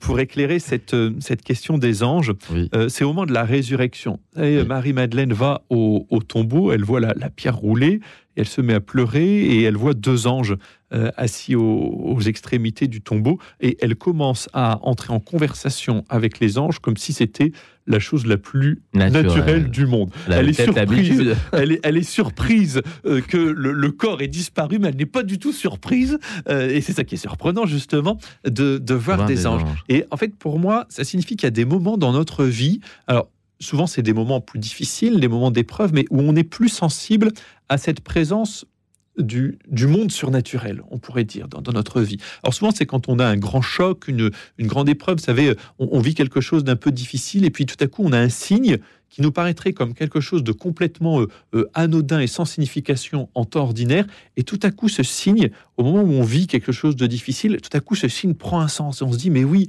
à travers ce signe, Dieu a voulu me, Dieu a voulu me parler. Et je trouve que ça, ça évoque un peu cette proximité du, euh, euh, du monde angélique qui sont ces, euh, des messagers de Dieu et qui évoquent aussi tous ces, tous ces signes qui sont pas forcément des choses extraordinaires, des, euh, des, des- des grandes visions ou, euh, ou autres, mais qui évoquent cette proximité du, euh, Du monde du- monde surnaturel. Serions-nous Euh, capables de reconnaître un ange aujourd'hui Est-ce que l'ange euh, se distingue et, qu'au fond, Dieu continue à nous parler. Euh, alors, est-ce que, euh, à titre personnel, je ne peux pas vous partager une expérience Ah d'une euh, d'une vision personnelle d'un ange qui Non. serait venu m'annoncer une, nouvelle nouvelle. particulière ou une, une mission particulière. Il n'empêche que n'ayons pas peur de développer cette, euh, sans chercher des choses extraordinaires, mais cette, cette forme de sensibilité hein, à, la, à la présence du, du monde naturel. Et donc, euh, les anges euh, sont aussi à la fête, hein, on pourrait dire, Ah bah oui. euh, Parce que le soir de Noël. D'une certaine manière, la mangeoire et les anges, et puis un peu plus tard, et la boucle est bouclée, euh, la cavité, le tombeau euh, ouvert, soit, Oui. et les anges. Et les anges, Il y a quand absolument. même Il y a quand même, il y a quand même un lien, hein, bien sûr. hein, euh, euh, la mangeoire, le tombeau, euh, où Dieu se donne. Dieu Oui. se donne, Dieu se livre, et, et Dieu se donne jusqu'au bout. Euh, la vie est présente dans, dans la mangeoire. Finalement, euh, le tombeau accueillera le, le corps du Christ. hein, et, et c'est très beau aussi, c'est cette présence de Marie. hein, c'est Marie qui, euh, euh, qui, qui emmaillote l'enfant Jésus et qui le dépose dans, dans la mangeoire parce qu'il n'y a plus de place pour eux à la, à la maison commune. Et euh, c'est Marie aussi qui va recueillir dans ses bras, bien sûr, on peut penser à, à ce chef-d'œuvre de, de la sculpture qui est la Pietà de, de Michel-Ange, conservé dans, dans la basilique Saint-Pierre, un chef-d'œuvre qui a réalisé, euh, je crois que Michel-Ange avait une vingtaine d'années, me semble-t-il, lorsqu'il a réalisé la, la. Pietà, une, de ses, une de ses toutes premières œuvres. Et qui, euh, euh, qui recueille à nouveau dans, euh, dans ses bras le, le corps de son, de son enfant qui est devenu un, homme, un homme adulte qui a donné, qui a livré sa, sa vie. Dieu se livre entre nos mains. C'est le, le grand mystère de Noël, c'est le grand mystère de, de la foi chrétienne. Et, et l'élément, Dieu, Dieu qui est le tout autre, Dieu qui est si différent de nous, Dieu qui est au-delà de tout, Dieu qui est le, le trois fois saint, c'est ce même Dieu qui devient l'un des nôtres, qui se fait euh, euh, proche de nous et qui rejoint chacun d'entre nous euh, là où il en est de ses questions, de ses joies, euh, de ses préoccupations. Euh, c'est le grand mystère de Noël devant lequel on, on- Les anges au berger. Ils disent allez à la crèche, ils disent euh, allez contempler, allez voir, regardez, dites bonjour. Comment qu'est-ce qu'ils disent? Ils leur disent qu'il y aura un signe. Ils leur disent vous trouverez un nouveau-né emmailloté, couché dans une mangeoire. Et c'est à ce moment-là qu'il y a une, une troupe céleste innombrable, hein, le, le- le cœur des, des Ah. anges qui, euh, qui chante le, euh, le, gloire à Dieu. hein. Alors ça, c'est quand même incroyable. C'est quand même incroyable que les, les anges se mettent à chanter parce que l'événement est aussi une fête céleste. C'est une fête céleste. hein. C'est c'est ce qu'on disait euh, tout à l'heure. Euh, la crèche, c'est un événement intime dans une grotte, mais qui réjouit euh, l'ensemble de la création. Et, euh, la terre entière est, euh, exulte de joie. C'est, je, je reviens à Saint François d'Assise, je reviens au récit de la crèche de, de Greccio. C'est aussi un, un événement, euh, un aspect très très marquant euh, où le, le biographe de Saint François, le- enfin son principal biographe, Mhm. la Thomas de Celano, dit que les, les finalement le, la, la- la vallée entière retentit des, euh, euh, des, des, des- des chants, euh, la forêt retentit de voix, les, les, les roches répondent aux cris de jubilation. Il y a une la terre entière exulte le, le soir de la terre Noël. entière exulte et le ciel aussi. Et le ciel aussi. On devrait jouer de la musique devant les crèches plus souvent. Euh, Père Bertrand Le Soin, nous nous retrouvons après la pause méridienne de notre émission. Je vous redonne le numéro de téléphone 01 75 42 92 68 01 75 42 92 68. À tout de suite.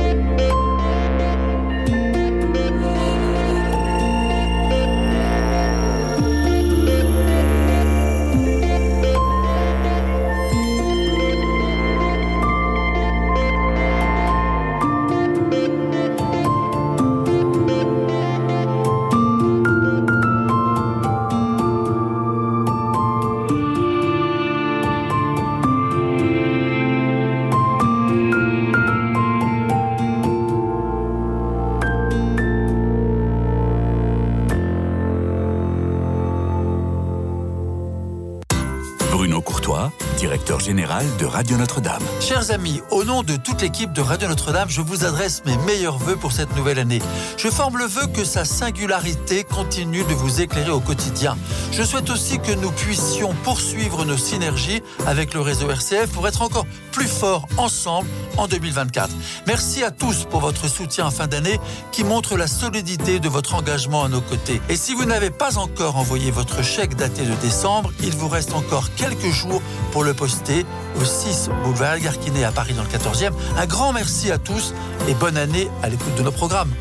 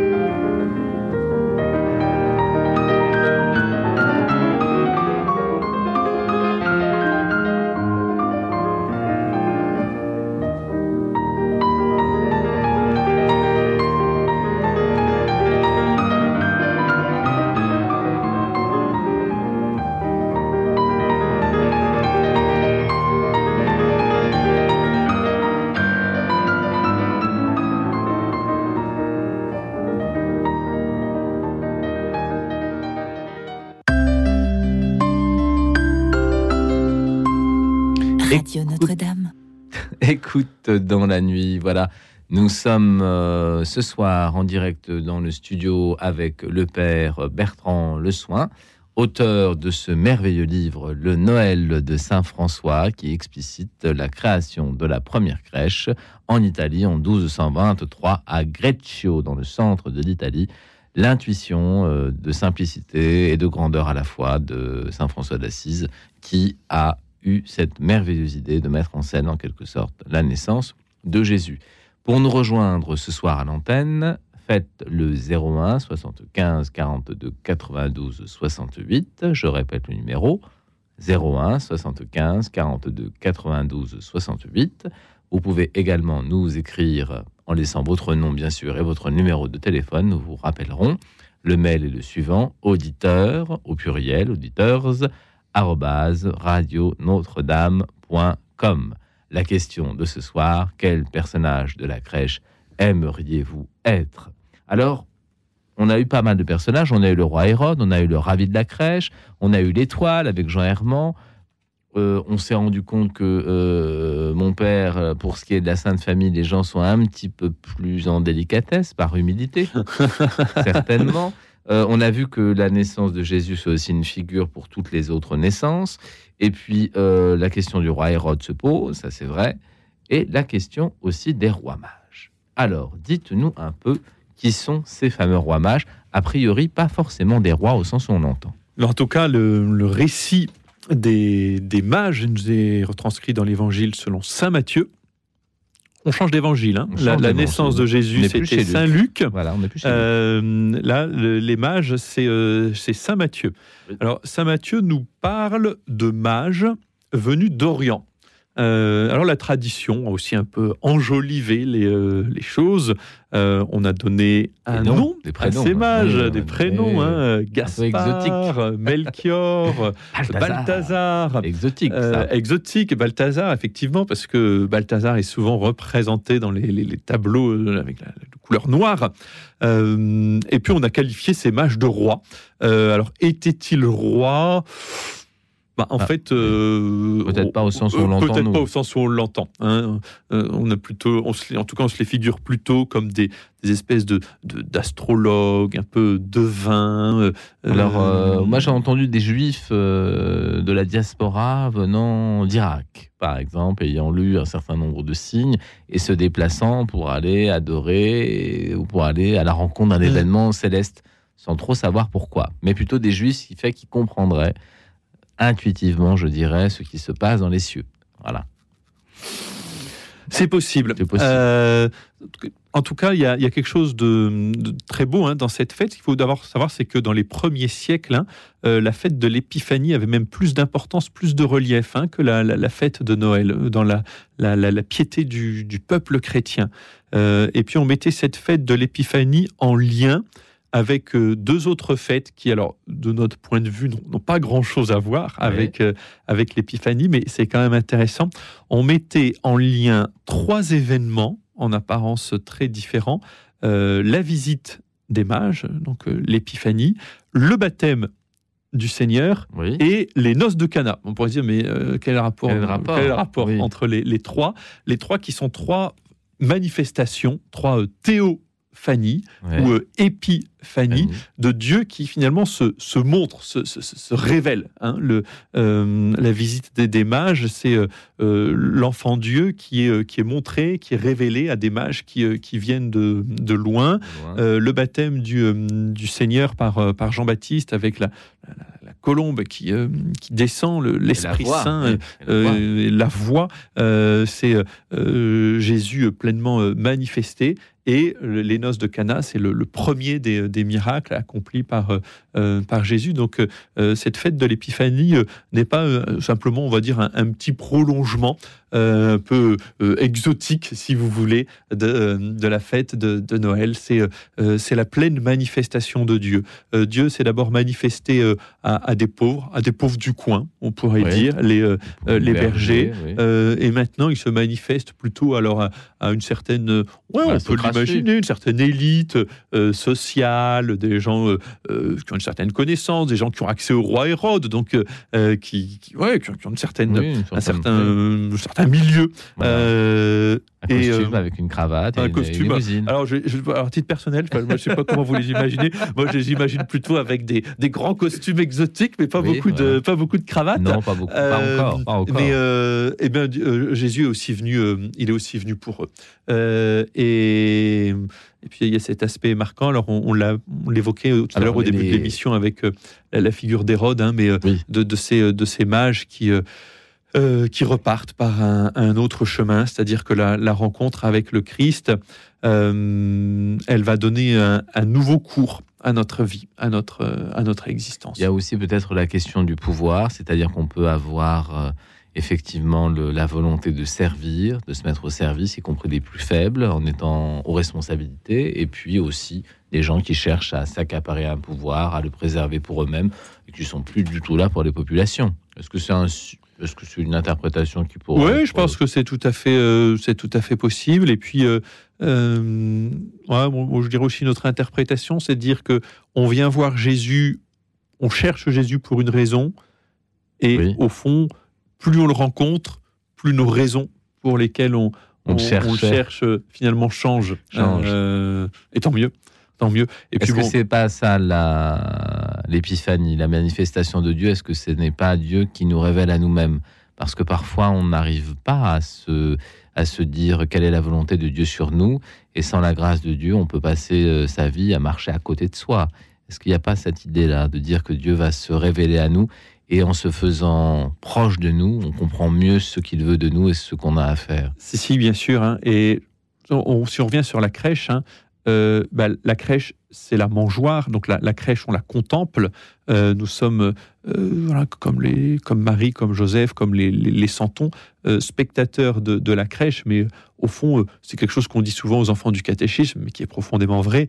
La, la- la vraie crèche, la vraie mangeoire, c'est notre cœur, c'est notre vie. hein. Donc ce n'est pas un événement qui est purement extérieur que nous euh, et historique euh, que nous contemplons euh, de, de, de plus ou moins près ou de plus ou moins loin, mais euh, euh, Jésus vient vraiment euh, habiter euh, en nous, au milieu de nous, et effectivement euh, nous révéler, euh, nous révéler à, à nous-mêmes. à nous-mêmes et, euh, et, et nous unifier en, en profondeur. Euh, souvent, on a des, des vies qui sont euh, éclatées entre de, de multiples euh, sollicitations, on a une impression de, de division. Et qu'est-ce que c'est que, en tout cas, un des aspects marquants de, on pourrait dire, de, de la grâce de Noël, de, la grâce de, la crèche Eh bien, c'est une grâce de, en faisant un détour, parce qu'il faut faire un détour, hein, de même que les bergers ont fait un détour, Oui. euh, les, les mages ont fait un, un détour, et donc dans notre vie, nous avons parfois besoin de faire un- un détour, aller contempler le Christ dans la simplicité, dans l'humilité, dans la pauvreté, euh, et, et là, tou- toucher l'essentiel et, et retrouver le sens profond de notre vie. On, on parlera de ces mouvements, euh, la Sainte Famille en mouvement, les rois en mouvement, les bergers en Mm. mouvement. Il y a beaucoup de mouvements dans Ouais. cette affaire. Colette, qui nous appelle de Toulouse. Colette. Bonjour. Bonsoir, Colette. Bonsoir Colette. Plutôt bonsoir, pardon. Je vous en prie. Ben, en fait, je vous appelle parce que je sais pas, c'est trop compliqué, mais je vais essayer quand même. Oui, Euh, dites-nous. Le père Bertrand est là, donc il aura une réponse forcément, Voilà. même aux choses Les- les complexes. journées Pas d'inquiétude. Oui. s'enchaînent et elles sont toutes lumineuses en même temps. Alors dites-nous ça. Alors, c'est pour ça que j'ai parlé de, de la bourrique, parce que je traîne sans arrêt euh, beaucoup de choses. Et ça, le, le- le petit âne, il est fait pour ça. Et puis de- du ravi de la crèche, Oui. parce que lui, alors, vraiment, c'est, il est, il est au, au 112e euh, en dessous, quoi, il comprend rien. Et en même temps, euh, tout passe à travers lui, je ne sais pas comment le dire. Oui. Et, Il est- et, euh, d'une certaine façon, j'ai une histoire aujourd'hui même de véritable miracle. Il s'agit d'une église à, à Toulouse où il y a un mois, j'ai pris une bougie. Mhm. Je pensais, Je savais pas qui prendre. Il y avait le curé d'Ars, oh, 36 000. Hmm? Et puis, je sais pas, j'ai pris la- une, une- c'était la seule qui me, qui me tentait, entre guillemets. Elle s'appelait Marie qui défait les nœuds. Ah oui, oui. J'ai trouvé ça fort intéressant. Parce que les nœuds, alors là, je suis spécialiste. Voilà. Et donc, Ah bon euh, je ne l'ai pas prise pour moi. Oui. Euh, je l'ai prise parce que j'ai une, une personne de ma connaissance qui en était à sa chimio numéro 11 à ce moment-là. Et c'était euh, la demande de prière, quoi. Sauf que moi, je ne sais pas prier. Mhm. Euh, je suis en rupture complète avec tout ce qui est les assemblées, quelles qu'elles soient. Mhm. Ça Euh, peut arriver, oui. oui, oui, ça, ça arrive. Mhm. Je témoigne. Et, et par contre, on me demande de prier. Bah, ok, mais comment on fait? Alors là, ce, mat enfin, ce, matin, pleuvait beaucoup, beaucoup. Et j'ai dit, bah, j'ai pas le temps. Euh, ben, je prends celle-là, là, voilà, elle est bien celle-là. Et je l'emporte. Je l'emporte avec moi. Parce que moi, je ne sais pas prier ici, et il la faut chez moi. Oui. Mais avant, j'avais deux, trois trucs à faire. Oui. Et à l'instant même, genre, je, je finis mes, mes petites choses, entre guillemets. À l'instant même, un premier appel dans mon portable, c'était ma fille. Une de mes, Ah. une de mes filles. Elle me disait, oh maman, ça va bien. Je sors du théâtre, on a chanté, on a... Et on... eh ben, elle m'explique qu'elle était gaie, elle était heureuse. Alors que quelques jours auparavant, c'était si dur. Bon, et d'une, je sais pas, Mhm. ah, merci, Mhm. merci Marie. Oui. Et puis le deuxième, ah, j'a- j'allais passer la, la rue pour aller là où je devais vraiment aller, c'est-à-dire chercher des remèdes. Mhm. Allô, allô? Oui, je suis là, je vous entends. Non, non, non, non, mais je, pardon, je mime. Ah, Excusez-moi. Ah bah, Et- ah, il faut me dire parce que le mime à la radio, c'est difficile. Ben oui, mais voilà, je ne sais pas faire autrement. Alors, allô, allô, d'accord, vous arrivez. Oui. Voilà. Et donc, bon, ben, c'était mon fils, le dernier. Oui. celui qui ne m'avait pas appelé depuis 4-5 mois. Oui. Et c'était vraiment très, très spécial. Parce que la voix était bonne. Mon fils semblait aller bien. Il disait, oh, bon, on va pas tarder à se revoir. J'ai appris, incidemment, que dans les achats qu'il venait de faire pour se loger quelque part, eh ben, il n'avait rien trouvé de mieux que de, que de faire l'achat d'une ancienne chapelle. Ah bon, j'ai dit, ben, Ah, bah, pas mal oui, celle-là. Bon, et puis j'étais toujours pas conviée, je savais même pas où c'était. Mais voilà, c'était nouveau, c'était voilà. Bon, bref. Mais le soir même, je poursuis jusqu'à la station euh, pour rentrer en métro. Il Mhm. était trop tard pour acheter le machin à 2 euros que j'avais décidé d'acheter ce jour-là. Vraiment Oui. trop tard. Oui. Et je m'assieds de rage, je me dis, bah, puisque c'est comme ça, j'aurai au moins des frites. Et puis j'ai la bougie de Marie qui défait les nœuds. On verra bien. Mhm. Et je mange mes frites. Oui. Et là, en face de moi, s'assied un monsieur. Euh, voilà, son nom c'est Messaoud. Et Oui. s'assied. Et puis, bah, finalement, il pleuvait à torrent. Les gens criaient qu'il y avait le feu dans le métro. Lui, il était en déshérence. C'était l'évidence. J'ai dit, bah, écoutez, euh, pff, pièce, vous allez quand même pas dormir dehors comme ça, parce que j'entendais bien ce qu'il disait. Mhm. Euh, bah, écoutez, si on peut pas avoir le métro, puisqu'il paraît qu'il y a le feu dedans, euh, bon, on a toujours le bus 23 qui euh, s'arrête euh, pile poil en face de chez moi. Bon. Et puis bon, bah, il n'y a pas eu besoin de, de prendre le 23 parce qu'il n'y avait pas le feu dans le métro. Tout encore une de ces folies-là qui, qui sont en permanence. les gens qui disent à peu près n'importe quoi. Dès qu'il y a eu le feu quelque part, hein, pas dans le métro. Et alors, Colette, à Et la alors, fin, le monsieur, il dites-moi. arrive. Il est resté chez moi huit jours. J'avoue que j'en Ah. menais pas de l'argent. Et puis finalement, j'ai réussi à, obtenir que ce monsieur qui avait le pied tout noir et qui était diabétique, Ah oui. et j'ai fini par comprendre ce qui se passait. Ben oui, il était en train de, il allait, il allait mourir quoi. Oui. Eh ben, il est parti euh, dans une ville voisine où il pouvait se faire soigner. Enfin, ça s'est fait, ça s'est fait. Moi, donc vous l'avez, vous l'avez recueilli et il a pu ensuite être soigné Voilà. grâce et, à et vous. Depuis, j'ai eu des nouvelles et, et il est remis. Ah, bah, alors ça, c'est voilà. Amy a été évité, on lui a pas coupé le pied, enfin voilà, ça, ça partait vraiment très mal. Oui. Et c'est pas moi qui ai fait tout ça, moi je n'ai rien fait.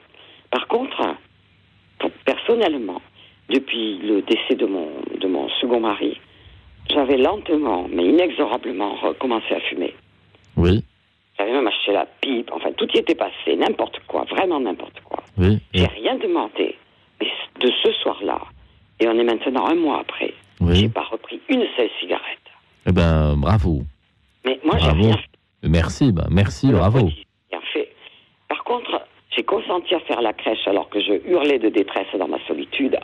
Je Hmm. l'ai faite, elle est en trois exemplaires. C'est une crèche évolutive. Ah bon, ah bah voilà, on va en parler. Non, non, mais elle est vraiment très évolutive. Il y a l'ancienne, celle que mon, mon, mon mari défunt avait faite avec les enfants. Elle a failli prendre le feu. J'étais là, Dieu merci. Euh, j'ai arrêté l'incendie. Elle est toujours vivante, la crèche. Par contre, comme j'ai euh, tout plein de santons, tout plein, ben, je les ai tous disposés devant la télé. Ça fait un contre-feu de la, à la télévision. Parce que Oui. complètement hystérique, cette télévision. Voilà. Oui, ah bah voilà, c'est bien. de la- Il y a eu l'appel de la forêt tout à l'heure. Ça, c'était merveilleux. Ah oui, Jack Ah oui, London. Oui, Un grand, grand truc. Et donc, bon, ben, là, il y a, il y a les petites bougies devant, et là, je veille à ce que rien ne brûle. Et puis, il y a, y a trois crèches, en fait. Et dans ma petite tête, j'ai dit, ben, la crèche ancienne va vers une crèche nouvelle. Parce qu'il y a vraiment un mouvement des personnages. Si ça vous amuse, je vous enverrai la photo. Parce que je l'ai prise, puis bientôt, il va falloir tout enlever. C'est très difficile. Oui, bah oui, ça c'est comme chaque année. Mais aujourd'hui même, m'est arrivé la même chose. C'est-à-dire que j'ai cru avoir perdu le caddie, enfin le sac là, que je transporte avec moi partout. Hmm. Euh, vraiment, j'ai vraiment cru, quoi. Je rentre dans, dans un endroit pour acheter une BD très belle à mon fils pour son anniversaire, qui est le, jour des- le jour des rois mages. Ben, eh, Oui, fallait oui. bien le faire. Oui, Et puis je repars, j'ai dit, ben, monsieur, où avez-vous mis mon caddie? Votre caddie, madame? Bon, c'est c'est à vous de le surveiller. Moi, vous Oui. étiez à côté de moi. Désolé, madame. Et je Eh oui. s'occupe de continuer à vendre ses BD. euh, et son collègue, pareil. Et les gens qui me regardaient, ah bah la pauvre vieille folle. ah, ah, ah. voilà, je sentais, il n'y avait rien, aucune compassion. C'était effrayant. oui, ah bah ça peut arriver. Oui, Ah oui, oui, ça arrive très souvent. oui. Et bon, bah, je me dis, bon, bah, c'est comme ça. Bah, je Bon. En tout cas, Colette, euh, merci beaucoup de, nous dire euh, un peu votre, votre vie spirituelle, même si elle se situe pas forcément dans les assemblées, donc pas forcément à la messe, mais en même temps, il y a une vraie prière qui se fait grâce à Marie qui défait les nœuds, et puis la crèche évolutive euh, que vous avez construite chez vous à la maison, et qui est aussi un, rappel du lien que vous avez avec vos enfants. Donc tout ça est, très touchant. Est-ce que vous voulez poser une question au père Bertrand? Colette La question, c'est comment on dit merci et comment on continue à dire merci et comment on voit les choses comme elles doivent l'être. Parce que ça ne vient toujours pas. Mais le vrai miracle, c'est qu'en vérité, il m'a été donné de me tromper. C'est-à-dire que pendant une heure, parce que je suis quand même allée jusqu'au commissariat, toutes ces choses-là, vraiment, je suis restée avec l'idée que je l'avais perdu, ce caddie. Avec tout ce qu'il contenait, c'était pas rien. Hum. Et vous l'avez retrouvé Ben oui. Eh oui. Je, je suis repassée dans tous les lieux, notamment à l'endroit où on vendait les BD. Le monsieur m'a dit, mais non, madame, mais je ne me rappelle pas que vous l'ayez eu. Hum. Et personne ne vous a vu entrer. C'est vrai, c'est un magasin sans caméra, madame. C'est rare, ça, par contre. Il n'y a pas de- Ouais. des magasins sans caméra, mais c'en est un. Alors Colette, on va, on va devoir euh, se séparer puisque nous allons écouter la, la prochaine euh, musique qui ponctue, vous savez, notre émission. Donc la question, euh, le père Bertrand l'a bien retenue. Comment dire merci, comment continuer à dire merci euh, dans une vie qui peut être parfois un peu chahutée. Merci infiniment Colette pour votre appel. Et ben, vous pouvez nous joindre sur nos ondes quand vous le souhaitez, bien sûr, depuis Toulouse. Et maintenant, nous allons écouter tout ça. C'est pour vous. C'est un des métiers qu'on retrouve dans la crèche des Santons, euh, le métier de marchande de fleurs. Et c'est Miss Tinguette qui nous interprète cette chanson. Tout ça, c'est pour vous. Écoute dans la nuit, une émission produite par Radio Notre-Dame et diffusée également par RCF.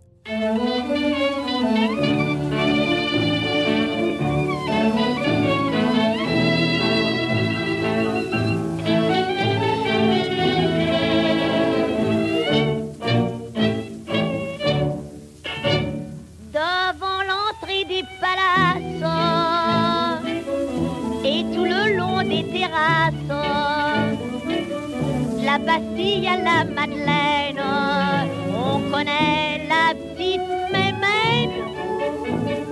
C'est moi que je vends de l'aubépine, du mimosa, de la glycine, de la rose et de l'églantine. J'offre avec mes fleurs mon cœur. Voulez-vous un brin de sourire, du bonheur et du printemps Vous n'avez qu'à me le dire, pour vingt sous payez-vous-en. monsieur, pour votre boutonnière. V'là quelque chose qui sent si doux. Ce muguet fera votre affaire. Tout ça, c'est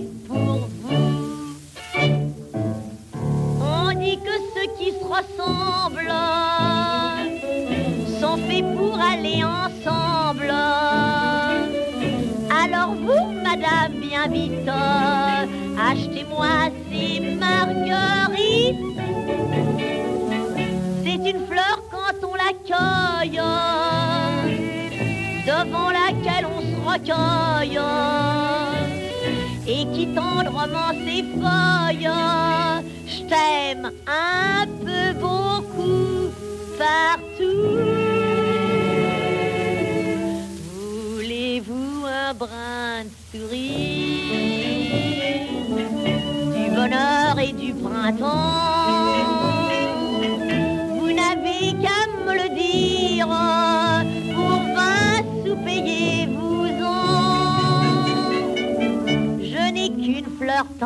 Que je vends pas même à prix fou. Vous le devinez, c'est ma rose qui n'est pas pour. Eh bien voilà, Mistinguette, euh, tout ça c'est pour vous, une humble marchande de fleurs, un métier qui ne se fait plus beaucoup dans les rues, sauf à certaines occasions, mais à l'époque euh, où Mistinguette chantait, cela se faisait encore. Constant est avec nous. Constant, Oui, euh, oui euh, Fred. euh, ben, bonsoir. euh, Bonsoir, ben, Constant. bonsoir. à- ouais, bonsoir au père. euh, Bonsoir, Bertrand. Constant. Bonsoir. Euh, Père Bertrand, euh, il faudra m'arrêter tout de suite parce que je ne sais pas ce, ce que je, si ce que je vais dire est, c'est est pas canonique. euh, On ne parlera pas de on ne parlera pas de bombes nucléaires ce soir, Constant. Alors ça, ça n'est pas Ah, canonique pas du tout. du tout. Ça, ça n'est pas Ah, non, canonique. Ah non non non, ça pas du tout. Ab- Mais oui. Absolument pas. Mais alors moi, je disais, euh, le thème ce soir, euh, j'ai- j'ai un peu réfléchi, je me suis dit, mais pourquoi pas? Mais Fred, tu as raison, hein, pourquoi on ne choisit pas d'être de Christ C'est un peu délicat quand même, c'est vraiment par humilité euh, de se prendre pour le Christ. euh, et je me suis dit, mais s'il faut se rapprocher de ce cercle, euh, ce nec plus ultra là, euh, ben, pourquoi pas Joseph pour moi Ah. C'est pour ça que je dis euh, d'entrée, Fred, euh, je dis d'entrée de jeu, euh, euh, il faudra m'arrêter parce que Joseph, pourquoi euh, Non, pas seulement pour euh, le, le côté divin, mais je vais un peu faire descendre le curseur sur le côté relationnel, euh, sentimental, j'ajoute, avant Oui. d'aller... euh, Sentimental, je veux oui. pas aller euh, sentimental. Alors, être Joseph, juste pour savoir ce que ça fait, les émotions que qu'il a, qui a pu, euh, qui ont pu euh, parcourir à ce, ce monsieur euh, d'être avec. parce que quand les dieux, Dieu, pas les dieux, Dieu choisit une femme pour être la mère de, de son fils. Euh, je te dis pas sur le plan de la beauté. euh, elle devait être très belle. Hein, alors euh. là, alors là, d'une part, et voilà, et euh, euh, de ce fait seulement, on dit déjà qu'elle était belle, la scène de la scène était très très très belle. Alors si en plus de ça, ça se confirme avec euh, le choix de Dieu. Alors moi, pour être Joseph, juste pour savoir euh, qu'est-ce que ça fait en fait, les, les émotions qu'il a pu avoir euh, d'être avec euh, une si grande beauté euh, d'une part. Ah bon, c'est pas que parce que c'est Miss là- Univers, hein, il y a, d'autres choses. Mais euh, il y a d'autres choses. Miss. Univers en 1. non, non, il y a autre chose, puisque euh, on en parlait en antenne avec le père Bertrand. Joseph n'a pas beaucoup de chance, puisque effectivement, il veut épouser une jeune fille, il se trouve qu'elle est enceinte, mais ça n'est pas le papa. Ensuite, ils se déplacent pour se faire inscrire, ils arrivent à Bethléem, comme chacun sait, il n'y a pas de place pour eux.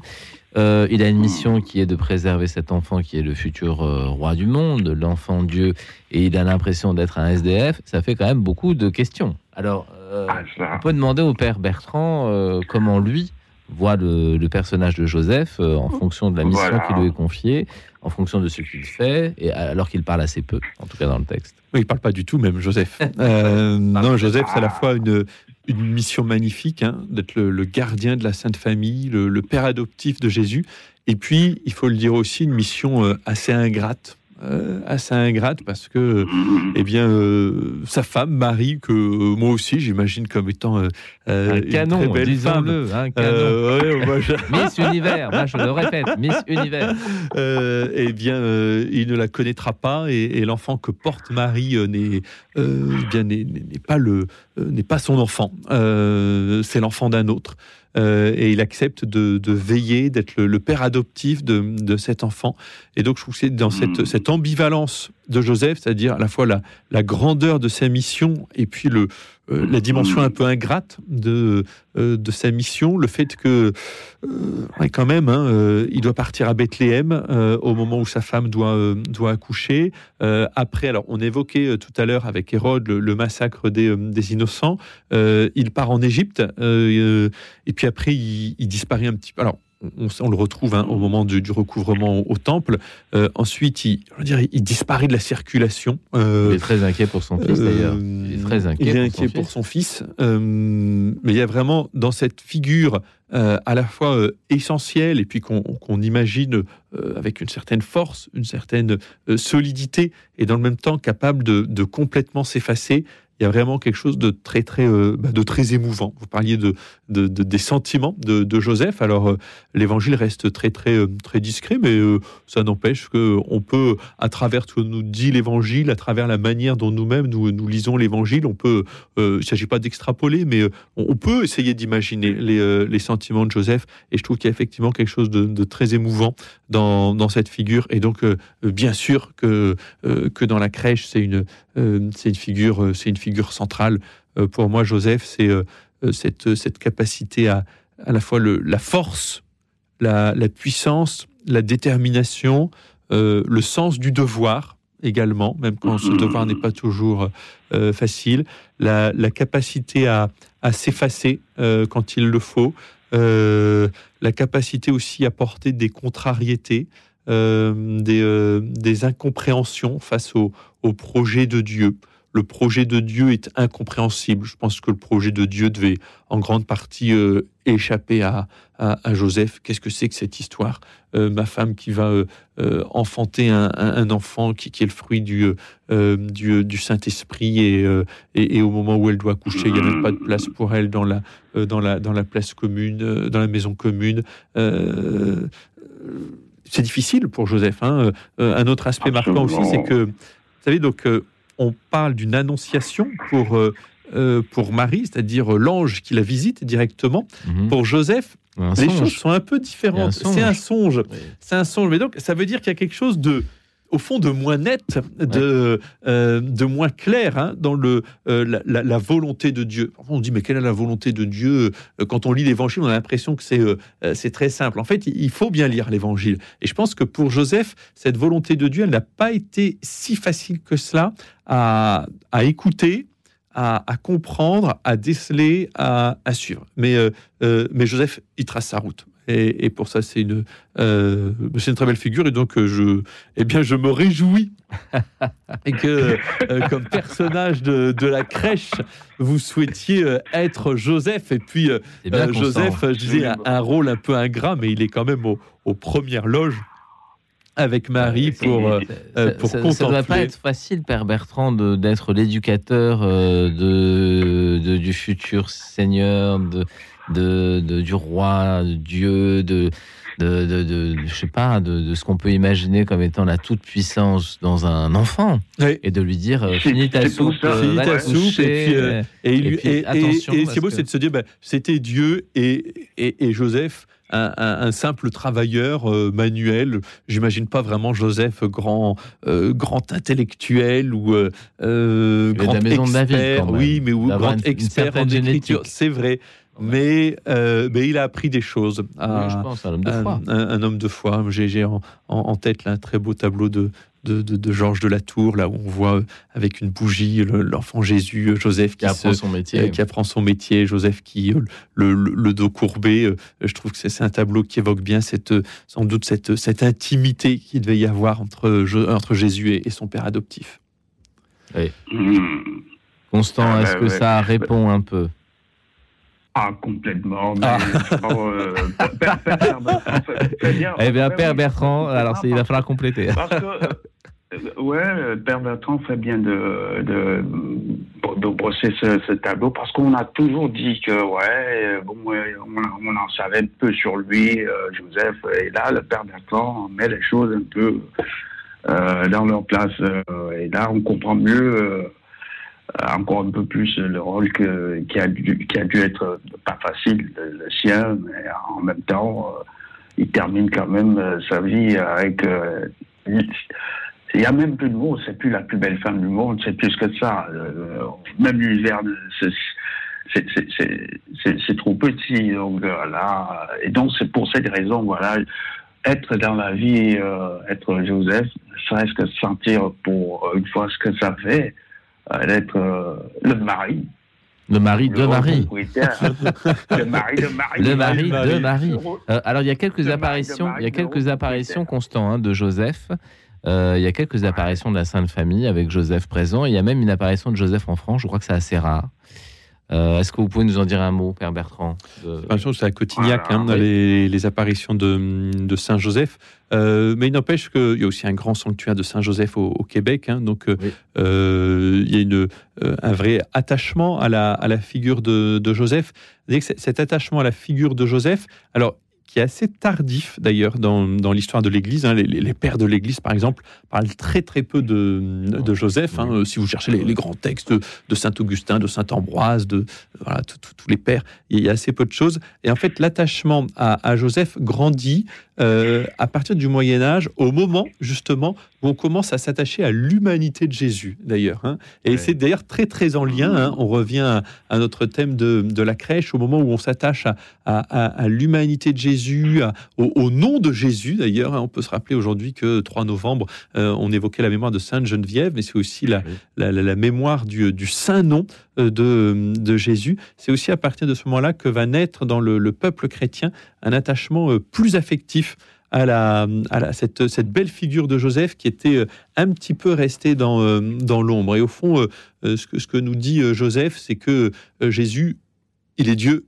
bien sûr, mais il est aussi pleinement homme. Euh, il a vécu dans une, dans une famille humaine, il a appris, euh, il a appris la vie, il a appris son, euh, son métier auprès d'un père adoptif. C'est aussi en creux, hein, c'est aussi tout le mystère de la vie cachée à, Nazareth qui est placé sous, le, sous ce patronage de, de, de- de Saint Joseph. On pense que Joseph est mort avant que Jésus ne prenne la parole publiquement. C'est ce qu'on, oui, puisque euh, on n'en parle plus, on, parle parle de. Marie, hein, en particulier au- au- aux noces de Cana, et puis on sait que euh, Marie survit à, à son fils, mais le fait qu'il ne soit fait ne soit plus fait mention de, de Joseph à partir du ministère public de Jésus fait que on, on- on suppose que euh, qu'il est décédé avant le, le ministère public de, de son fils. Est-ce que lors de ces apparitions, euh, Joseph est plus bavard que dans les évangiles? Est-ce qu'il dit un peu plus de choses? Alors, je, il parle vais peu. vous avouer une chose, je connais très mal, très mal euh, les, euh, Cotignac. les apparitions de, de Cotignac. Eh bien, mon cher Constant, Euh, vous allez chercher. D'accord? Mon cher Ah ben, Constant, vous allez chercher oui, oui. si Saint Joseph s'exprime beaucoup plus que dans les évangiles à Cotignac, à mon avis assez peu aussi. Euh, Ah ben, je, vais, parce je- que je vais- je vais chercher ça. vous cherchez ça Ah parce ben, que je pense que Joseph est un homme d'action. C'est pas tellement un homme de parole, je ben. pense que c'est un homme d'action. Oui, puisque déjà il travaillait avec ses mains, donc euh, j'imagine, euh, Oui. ouais, il, il avait fort, fort à faire avec ses mains, donc il n'avait pas tout le temps de, voilà, des relations publiques à parler avec des gens. Oh bah, il devait aller à, à la synagogue euh, un, un peu, sans doute. Oui, mais euh, peut-être aller faire son devoir religieux, euh, pas trop pour aller. Euh, je pense pas aller être au devant de la scène, euh, parler aux gens. Je suis pas sûr. Ça, ça- il avait l'âme d'un prêcheur. Non, je crois pas. C'est pas dans le texte en tout cas. Voilà, Non. donc. euh, mais je, je vais faire des recherches. Et je suis euh, vraiment ravi de, de savoir encore plus avec euh, l'apport de Père Bertrand tout à l'heure, de savoir que c'était vraiment un coup pur, pur, pur, pur, euh, alors sentimental, purement sentimental et pas le reste. Euh, et je suis vraiment fier de le savoir encore plus aujourd'hui, euh, après ce qu'il vient de dire le Père Bertrand. Donc voilà, euh, merci euh, Père Bertrand pour cet éclaircissement. Oui, et Eh bien, merci à vous. Mais, euh, Ben, Merci Constant. ben, euh, oui, merci euh, à toi également. hein. Euh, Est-ce qu'il y a une ben, petite euh, autre Fred- question, Constant, ou, pas? Fred, tu as bien fait de, de me, de me guionner sur euh, le début de ma question parce que voilà, euh, euh, j'a- j'allais dire, mais évidemment que de tous ces personnages, euh, moi, ce que j'ai choisi en premier, c'est d'être le Christ. Ah Oui, bien Ouais, sûr. ouais, et puis, euh, quand j'ai entendu dire que, oui, vraiment, les gens, par unité, euh, et ça, ça m'est revenu, hein, je me suis un peu ressaisi, je me suis dit, mais non, au lieu de dire Christ, euh, euh, Joseph est là. Oui, Donc, oui, voilà, bien sûr. Euh, Et puis c'est pas facile ouais. d'être Jésus parce qu'il faut être crucifié aussi, hein, donc c'est pas. Oh que non, hein. Si on peut Oh éviter, non. ah ouais. hein, si on peut éviter la chose, ça a déjà été fait. Merci, ça va. Non, je plaisante bien sûr, mais euh, on aura bien, Bien compris sûr, Constant que voilà, on aura bien compris Constant que euh, ben Joseph est, fait une figure emblématique de, de- de cette aventure humaine euh, et qu'est l'épiphanie, cette manifestation de Dieu. Sans Joseph, euh, les choses euh, n'auraient pas été les mêmes, n'auraient pas été possibles. Il y a le oui marial, mais que- il y a le oui de Joseph d'une certaine manière qui est implicite, qui n'est pas franchement dit, mais, mais qui passe dans, dans les actes euh, et dans les, oui, les décisions que Joseph prend tout au long de sa vie. Euh, Constant, à bientôt alors. Absolument. Ah, bien sûr, Fred. Ben, demain, si. euh, Si ben, Dieu veut. euh, ben, Dieu nous donne, si Dieu veut, voilà. Si Dieu Dieu voudra, on est des chrétiens, on est à la radio des, des, des chrétiens, donc euh, voilà, Dieu le voudra, ben, toujours avec plaisir. Bon, eh bien, merci Allez, beaucoup. Fred, euh, on, on se dit déjà demain. donc, Ah bah si tu veux euh, rappeler demain, il n'y a pas de problème, mon cher Constant. on- Alors, Moi, j'appellerai tout le temps, sauf Ah bon euh, en cas d'empêchement, voilà. ah oui, sauf quand tu regardes le football, c'est ça. Ben, voilà. un peu, euh, voilà, ben, Voilà. Et le, et le jour, le jour, où Fred, le jour où j'aurai plus euh, de téléphone, voilà, ben, dès que tu entends le silence, Fred, ça veut dire que ah ben Steve, euh, il, il- n'a plus de téléphone, un truc comme ça, Ah, voilà, ben, voilà, ou euh, voilà, bon, quelque chose de grave est arrivé, mais Oh, non, non, non, non, ça, non. non. Mais Bah, alors, c'est toujours le bonheur, Non, ben là, le oui, bonheur, le bonheur de, On va bonheur essayer. d'être euh, à la radio, Ah, voilà. voilà. On va essayer de prolonger ce bonheur encore pour un bon moment. Ah, absolument, ok. Merci Constant. en tout Au revoir, Constant. appelé. Merci. Merci, à bientôt. Merci, Père À bientôt. Bertrand. Mm. À bientôt. Mm. Euh, Père Bertrand, euh, nous n'avons pas parlé des cadeaux que les rois mages font en arrivant à la crèche. Il y a trois objets, en tout cas selon la tradition, qui sont toujours euh, présentés, montrés. Le public ne le sait pas forcément. L'or, l'encens et la myrrhe. Alors, est-ce que vous pouvez nous expliquer un peu quel peut être le sens de ces cadeaux? Est-ce que c'est possible? Est-ce que ça a un sens historique? Est-ce que ça a un sens théologique? Est-ce que tout ça se recouvre? Est-ce que vous pouvez nous dire quelques mots là-dessus? Oui, alors euh, ces trois cadeaux sont mentionnés hein, dans, dans l'Évangile. Euh, et et c'est parce que justement il y a trois cadeaux que on en a déduit qu'il y avait euh, trois rois mages. En fait, l'Évangile ne dit pas qu'il y a trois rois mages, mais il y a bien ces, ces trois cadeaux l'or, l'encens, la myrrhe. Alors là, il y a toute une littérature sur la, la, la symbolique de ces, de ces cadeaux. Alors Commençons a- par l'or. L'or, que- alors l'or, on a pu dire que c'était le, le symbole de la royauté du, du Christ. C'est pour ça qu'on pense que les rois mages sont riches, parce qu'ils viennent avec de l'or. Bah, ils viennent monde, avec de euh, beaux cadeaux. Hein. L'or, l'encens, la myrrhe sont des beaux cadeaux, des cadeaux très, très honorifiques. Oui. Euh, l'encens, alors l'encens, il peut y avoir plusieurs interprétations possibles. Euh, ça fait référence d'abord à la, à- au sacerdoce du, euh, du Christ. hein. Vous savez, euh, Zacharie, c'est celui qui, qui offre, par exemple, qui était prêtre, le, le sacrifice de, de l'encens dans le, euh, dans le temple. Euh, on a pu dire aussi que donc on l'encens... utilisait déjà l'encens de façon liturgique dans le temps. Exactement. oui. Euh, on a pu dire aussi que l'encens était le, le, le symbole de la, de la divinité. Euh, alors la myrrhe, la myrrhe, c'était un, un parfum qui servait entre autres pour, pour embaumer les, euh, les corps. Là, on a pu dire donc euh, l'or, euh, le, corps le morts, Christ hein. roi, les corps morts, oui bien sûr. hein. L'or, le, le Christ roi, euh, l'encens, le, le Christ prêtre. Donc la, la myrrhe, on a dit bah, peut-être que ça fait référence au, au Christ prophète, hein, prêtre, prophète et roi. On a pu dire aussi que la myrrhe faisait référence à, à l'humanité de, de Jésus, puisque ça servait à, à embaumer les, les morts, et là où l'encens évoquait plutôt sa divinité, euh, la myrrhe évoquait plutôt son humanité. Donc ça, c'est plein d'interprétations qui ont été euh, proposées, euh, qui, valent, euh, qui valent ce qu'elles valent. J'ai envie de dire, ce qui me marque, c'est de se dire, ben, derrière ça, à la fois c'est des produits humains, mais il y a aussi tout le, le savoir-faire de, de l'humanité. Euh, bon, je veux dire, c'est une interprétation personnelle qui qui vaut pas plus ou pas moins que d'autres, Euh, mais c'est euh, euh, tout, tout le, le savoir-faire euh, artistique, culturel de, de l'humanité, de ces, euh, de ces hommes qui étaient probablement des, euh, des lettrés, des, euh, euh, des, scientifiques versés dans les, on pourrait dire, les, les, les choses de la culture un petit peu. Et, et c'est tout ça aussi qui est, qui est apporté au, euh, au, pied de, au pied de Jésus. Euh, au pied de Jésus, il y a le, euh, vous savez, il y a le sac du meunier hein, dans la, la crèche provençale. Euh, il, y a le, il y a le fruit de, de notre, notre labeur quotidien, notre travail quotidien, les, les choses ordinaires de, de la vie.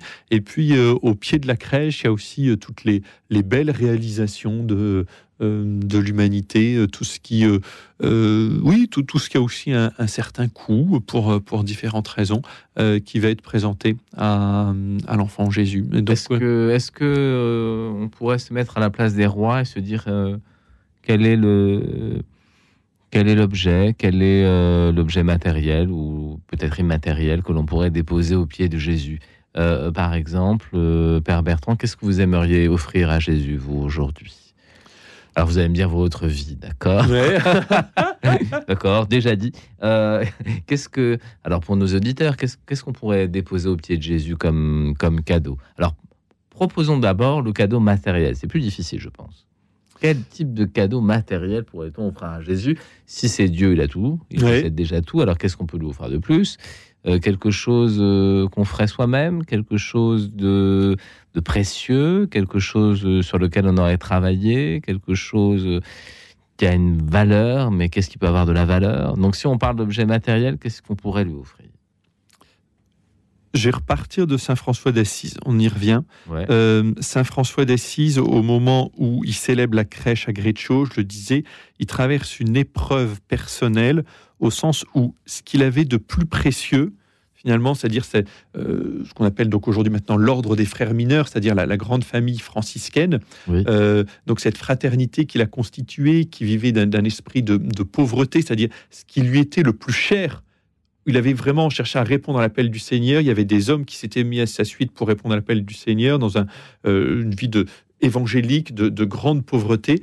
Et même cela, c'est-à-dire son œuvre la plus, la plus évangélique, eh bien, au fond, Greccio, c'est le moment où il sent que même cela, il doit s'en déposséder. Et ça, c'est quelque chose qui est extrêmement difficile. Le dépouillement. Le dépouillement. C'est-à-dire que nous, on a tous, euh, bah, vous en avez, j'en ai aussi, des, des choses dans notre vie. Alors, on a des choses difficiles, et puis il y a des choses dans notre vie dont on est aussi assez, euh, euh, Fier, assez fier. content. On peut le dire, on est content de soi. On se dit, alors on se le cache un peu, mais euh, quand même, on se dit, bah là, j'ai là j'ai bien réussi. Et, et souvent, c'est des choses qui sont très belles, d'ailleurs, des choses qui sont euh, qui sont motivées par la foi, d'ailleurs, tel ben, tel engagement que Alors, j'ai. Père Bertrand, Ouais. je, je- je suspends votre parole sur les réjouissances qu'on peut avoir de soi-même pour écouter le dernier titre de notre émission, un titre chanté par André Claveau, qui illustre un des métiers qu'on retrouve dans les centres de Provence, un métier presque oublié, le rémouleur.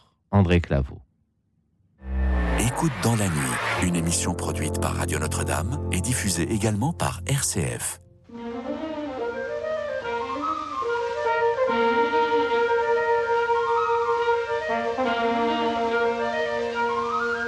C'est le rémouleur qui passe, qui passe en sifflotant? Les gamins sortant de classe le suivent l'air content en poussant sa voiturette sous le ciel du midi. Il fait teinter sa clochette tout comme au paradis. Aiguisez ciseaux, repassez vos couteaux. Sur ma meule, ils brilleront bientôt. Aiguisez vos couteaux. Plus j'aiguise, plus le ciel est beau. On dit que sa clochette a fait la nique à bien des maris. On dit que plus d'une en cachette de sa fenêtre lui sourit. On dit même, en grand mystère, que la fille du notaire les gens disent ce qu'ils veulent, mais lui ne s'en fait pas. Tant que tournera sa meule, la terre tournera. Au soleil sa meule brille, et chaque goutte d'eau danse dans les yeux des filles, mieux qu'un joli cadeau. Aiguisez vos ciseaux, repassez vos couteaux, avec du vieux je fais du nouveau. Aiguisez vos couteaux, plus j'aiguise, plus le ciel est beau. En poussant sa voiturette, il est resté garçon. Oh, ce n'est pas ce qui l'inquiète pour finir sa chanson. Trop de brunes, trop de blondes ont dormi sur son cœur pour qu'un jour cesse la ronde des petits rémouleurs aiguisés aux ciseaux. Repassez vos couteaux, je repasse, passerai bientôt. Aiguisez vos couteaux, plus j'aiguise, plus le ciel est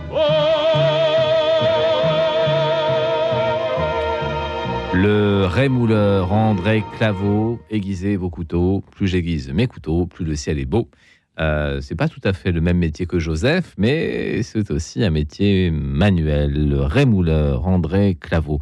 Revenons, euh, Père Bertrand, au mystère, euh, on pourrait dire au mystère de la crèche, lorsque l'on songe au cadeau des rois mages et lorsque l'on se demande aujourd'hui ce que nous, nous pourrions offrir à Jésus.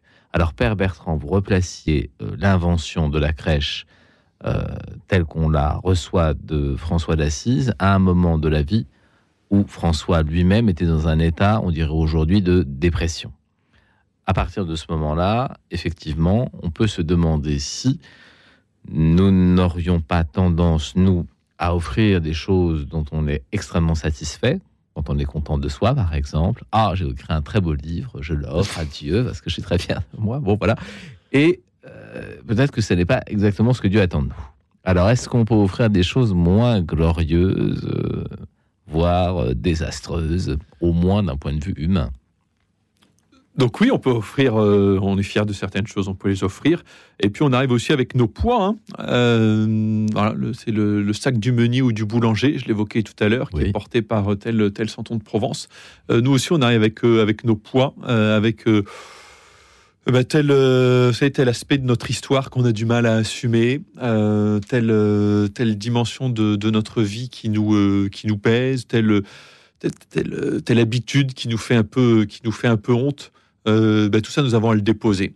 Euh, c'est vrai que la, la crèche, c'est euh, on arrive, on arrive avec tout ce qu'on est. Euh, euh, donc on, on a des coffrets d'or aussi à offrir, hein, c'est tous. pas mal. Alors, euh, Des Rolex. euh, ouais. Alors moi, j'ai pas de Rolex, mais euh, peut-être au sens spirituel, euh, figuré, on, on a, on a aussi nos coffrets d'or, d'encens, de, de myrrhe et nos, et nos Rolex. Et puis, Oui. on a aussi. il y a aussi le, le, le- le bas-fond des placards, hein, là où on veut pas trop regarder, là où, là où c'est noir et où on préfère pas trop, pas trop ouvrir. Mais, on arrive avec notre vie euh, à la crèche, hein, avec notre vie et, notre vie, elle est rarement euh, toute noire ou, ou toute blanche. Euh, notre vie, elle est marquée par des, joies, elle est marquée aussi par des, oui, des, poids, des difficultés. Et, c'est cela que nous avons à, vraiment présenter. Est-ce qu'on peut offrir nos souffrances à Dieu? C'est une question qu'on se pose souvent. À partir du moment où on songe à un enfant qui naît dans une salle, qui n'est même pas la salle commune, mais un petit peu à l'écart, sans grands moyens, euh, est-ce que peut offrir nos souffrances à cet homme Dieu qui finalement, en remerciement de ce qu'il a fait, c'est-à-dire que du bien va être crucifié? Est-ce que offrir nos souffrances à un Christ crucifié, ça n'est pas encore un peu charger la barque? Est-ce qu'on pourrait pas dire Bon, eh ben, Seigneur Jésus, comme tu as souffert, moi je vais prendre un peu de tes souffrances plutôt que de te donner les miennes? Euh, moi, je n'aborderai pas tout à fait les, choses comme cela. Euh, c'est que je dirais que dans tout ce que je vis maintenant, euh, je sais que je ne suis pas seul. euh, même là où j'ai l'impression, il y, a, des lieux, même quand on, a une vie sociale euh, euh, assez, assez riche, même quand on est en, couple avec un, des, beaucoup d'amis, etc. En fait, on a tous des, euh, des lieux de solitude, des lieux où on se, où on se sent seul parce que bah, il y, a, telle décision, telle chose qu'on doit euh, assumer euh, seul. Il y a telle, euh, telle situation où euh, même nos, nos plus proches euh, ne comprennent qu'imparfaitement ce que, ce que nous vivons. Et en fait, euh, même là où je me sens euh, seul, au fond, je sais qu'il y a quelqu'un. Quand on dit, bah, euh, oui, mais en fait, ce euh, c'est pas simplement le, le beau petit Jésus euh, potelé de, de la crèche, hein, à qui on présente nos, nos cadeaux, hein, ce, euh, ce petit bébé tout mignon, euh, parce que, euh, eh bien, euh, 30, 33 ans après, euh, ce, euh, ce, ce- ce tout petit bébé mignon qui sera devenu un, un homme, parce que Jésus a aussi connu euh, une croissance humaine comme, euh, euh, comme vous et moi, hein, en passant de, de, de, de l'enfance. il était aussi euh, Jésus ado, euh, homme, euh, homme adulte, et, et a, été, euh, a été crucifié.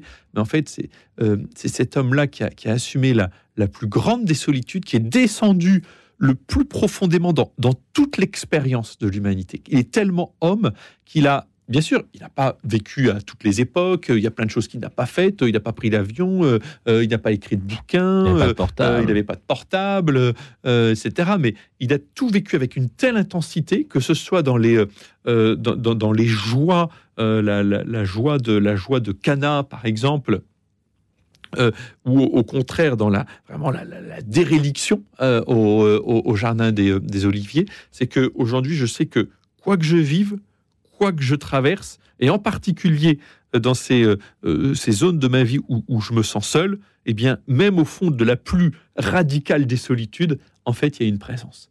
Euh, il y a cette présence euh, de, Jésus-Christ, euh, Dieu fait homme, qui est là à mes côtés. Et, pour moi, ça c'est une, grande source de joie, une, grande source d'espérance.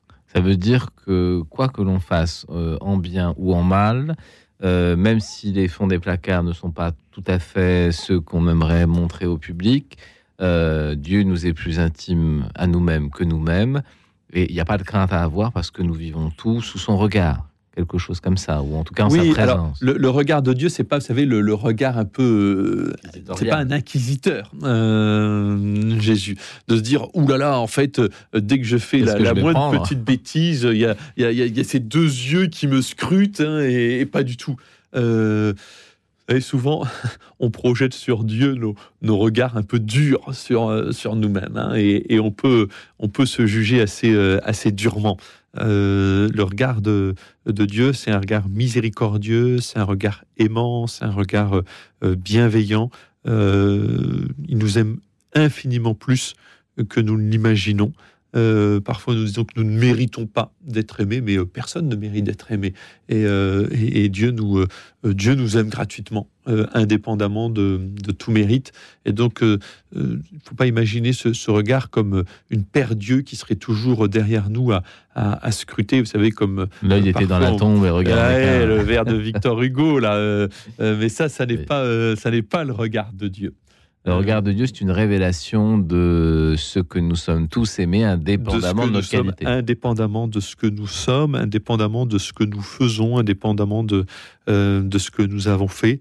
Euh, au fond, il y a une personne qui m'aime Quoi qu'il parfaitement. arrive. Euh, quoi qu'il arrive. On a autour de nous des personnes qui, euh, qui nous aiment, même quand on se sent un peu seul. En fait, il y a plus de, souvent plus de personnes que nous l'imaginons euh, qui, sont, euh, qui sont attachées à, nous. Mais une personne qui nous connaît parfaitement, qui nous comprend parfaitement, qui sait tout ce qu'il y a au, plus profond de, notre cœur et, qui nous aime d'un amour infini, c'est Dieu. Et, ça, au fond, c'est le, le grand mystère de Noël, c'est le grand mystère de la crèche. Bien, Père Bertrand, nous finirons sur cette parole. Quoi qu'il arrive, Dieu nous aime d'un amour indéfectible. Le Noël de Saint François, que vous pouvez vous procurer euh, chez nos amis euh, du Cerf, euh, écrit par le Père Bertrand Le Soin qui nous a accompagnés ce soir. Père Bertrand, quel personnage de la crèche aimeriez-vous être? Euh, un petit personnage de la crèche. Moi, je pense que je serais un, un petit berger euh, un peu discret qui oserait pas trop s'avancer, mais qui serait quand même un peu curieux de, de voir ce qui se passe dans la grotte. C'est pas mal. Alors, merci. À Denis Thomas qui a contribué à réaliser cette émission. Merci à Alexandre qui l'a réalisée. Euh, merci à nos bénévoles. Ce soir, euh, Valérie. Merci à tous les auditeurs et toutes les auditrices. Merci à ceux qui nous ont appelés et qui ont contribué à faire vivre cette émission. Pour ma part, nous nous retrouvons demain et je vous confie à la prière de vos anges gardiens qui étaient certainement présents à la crèche ou du moins ont chanté. Et je vous souhaite une très bonne nuit. À demain.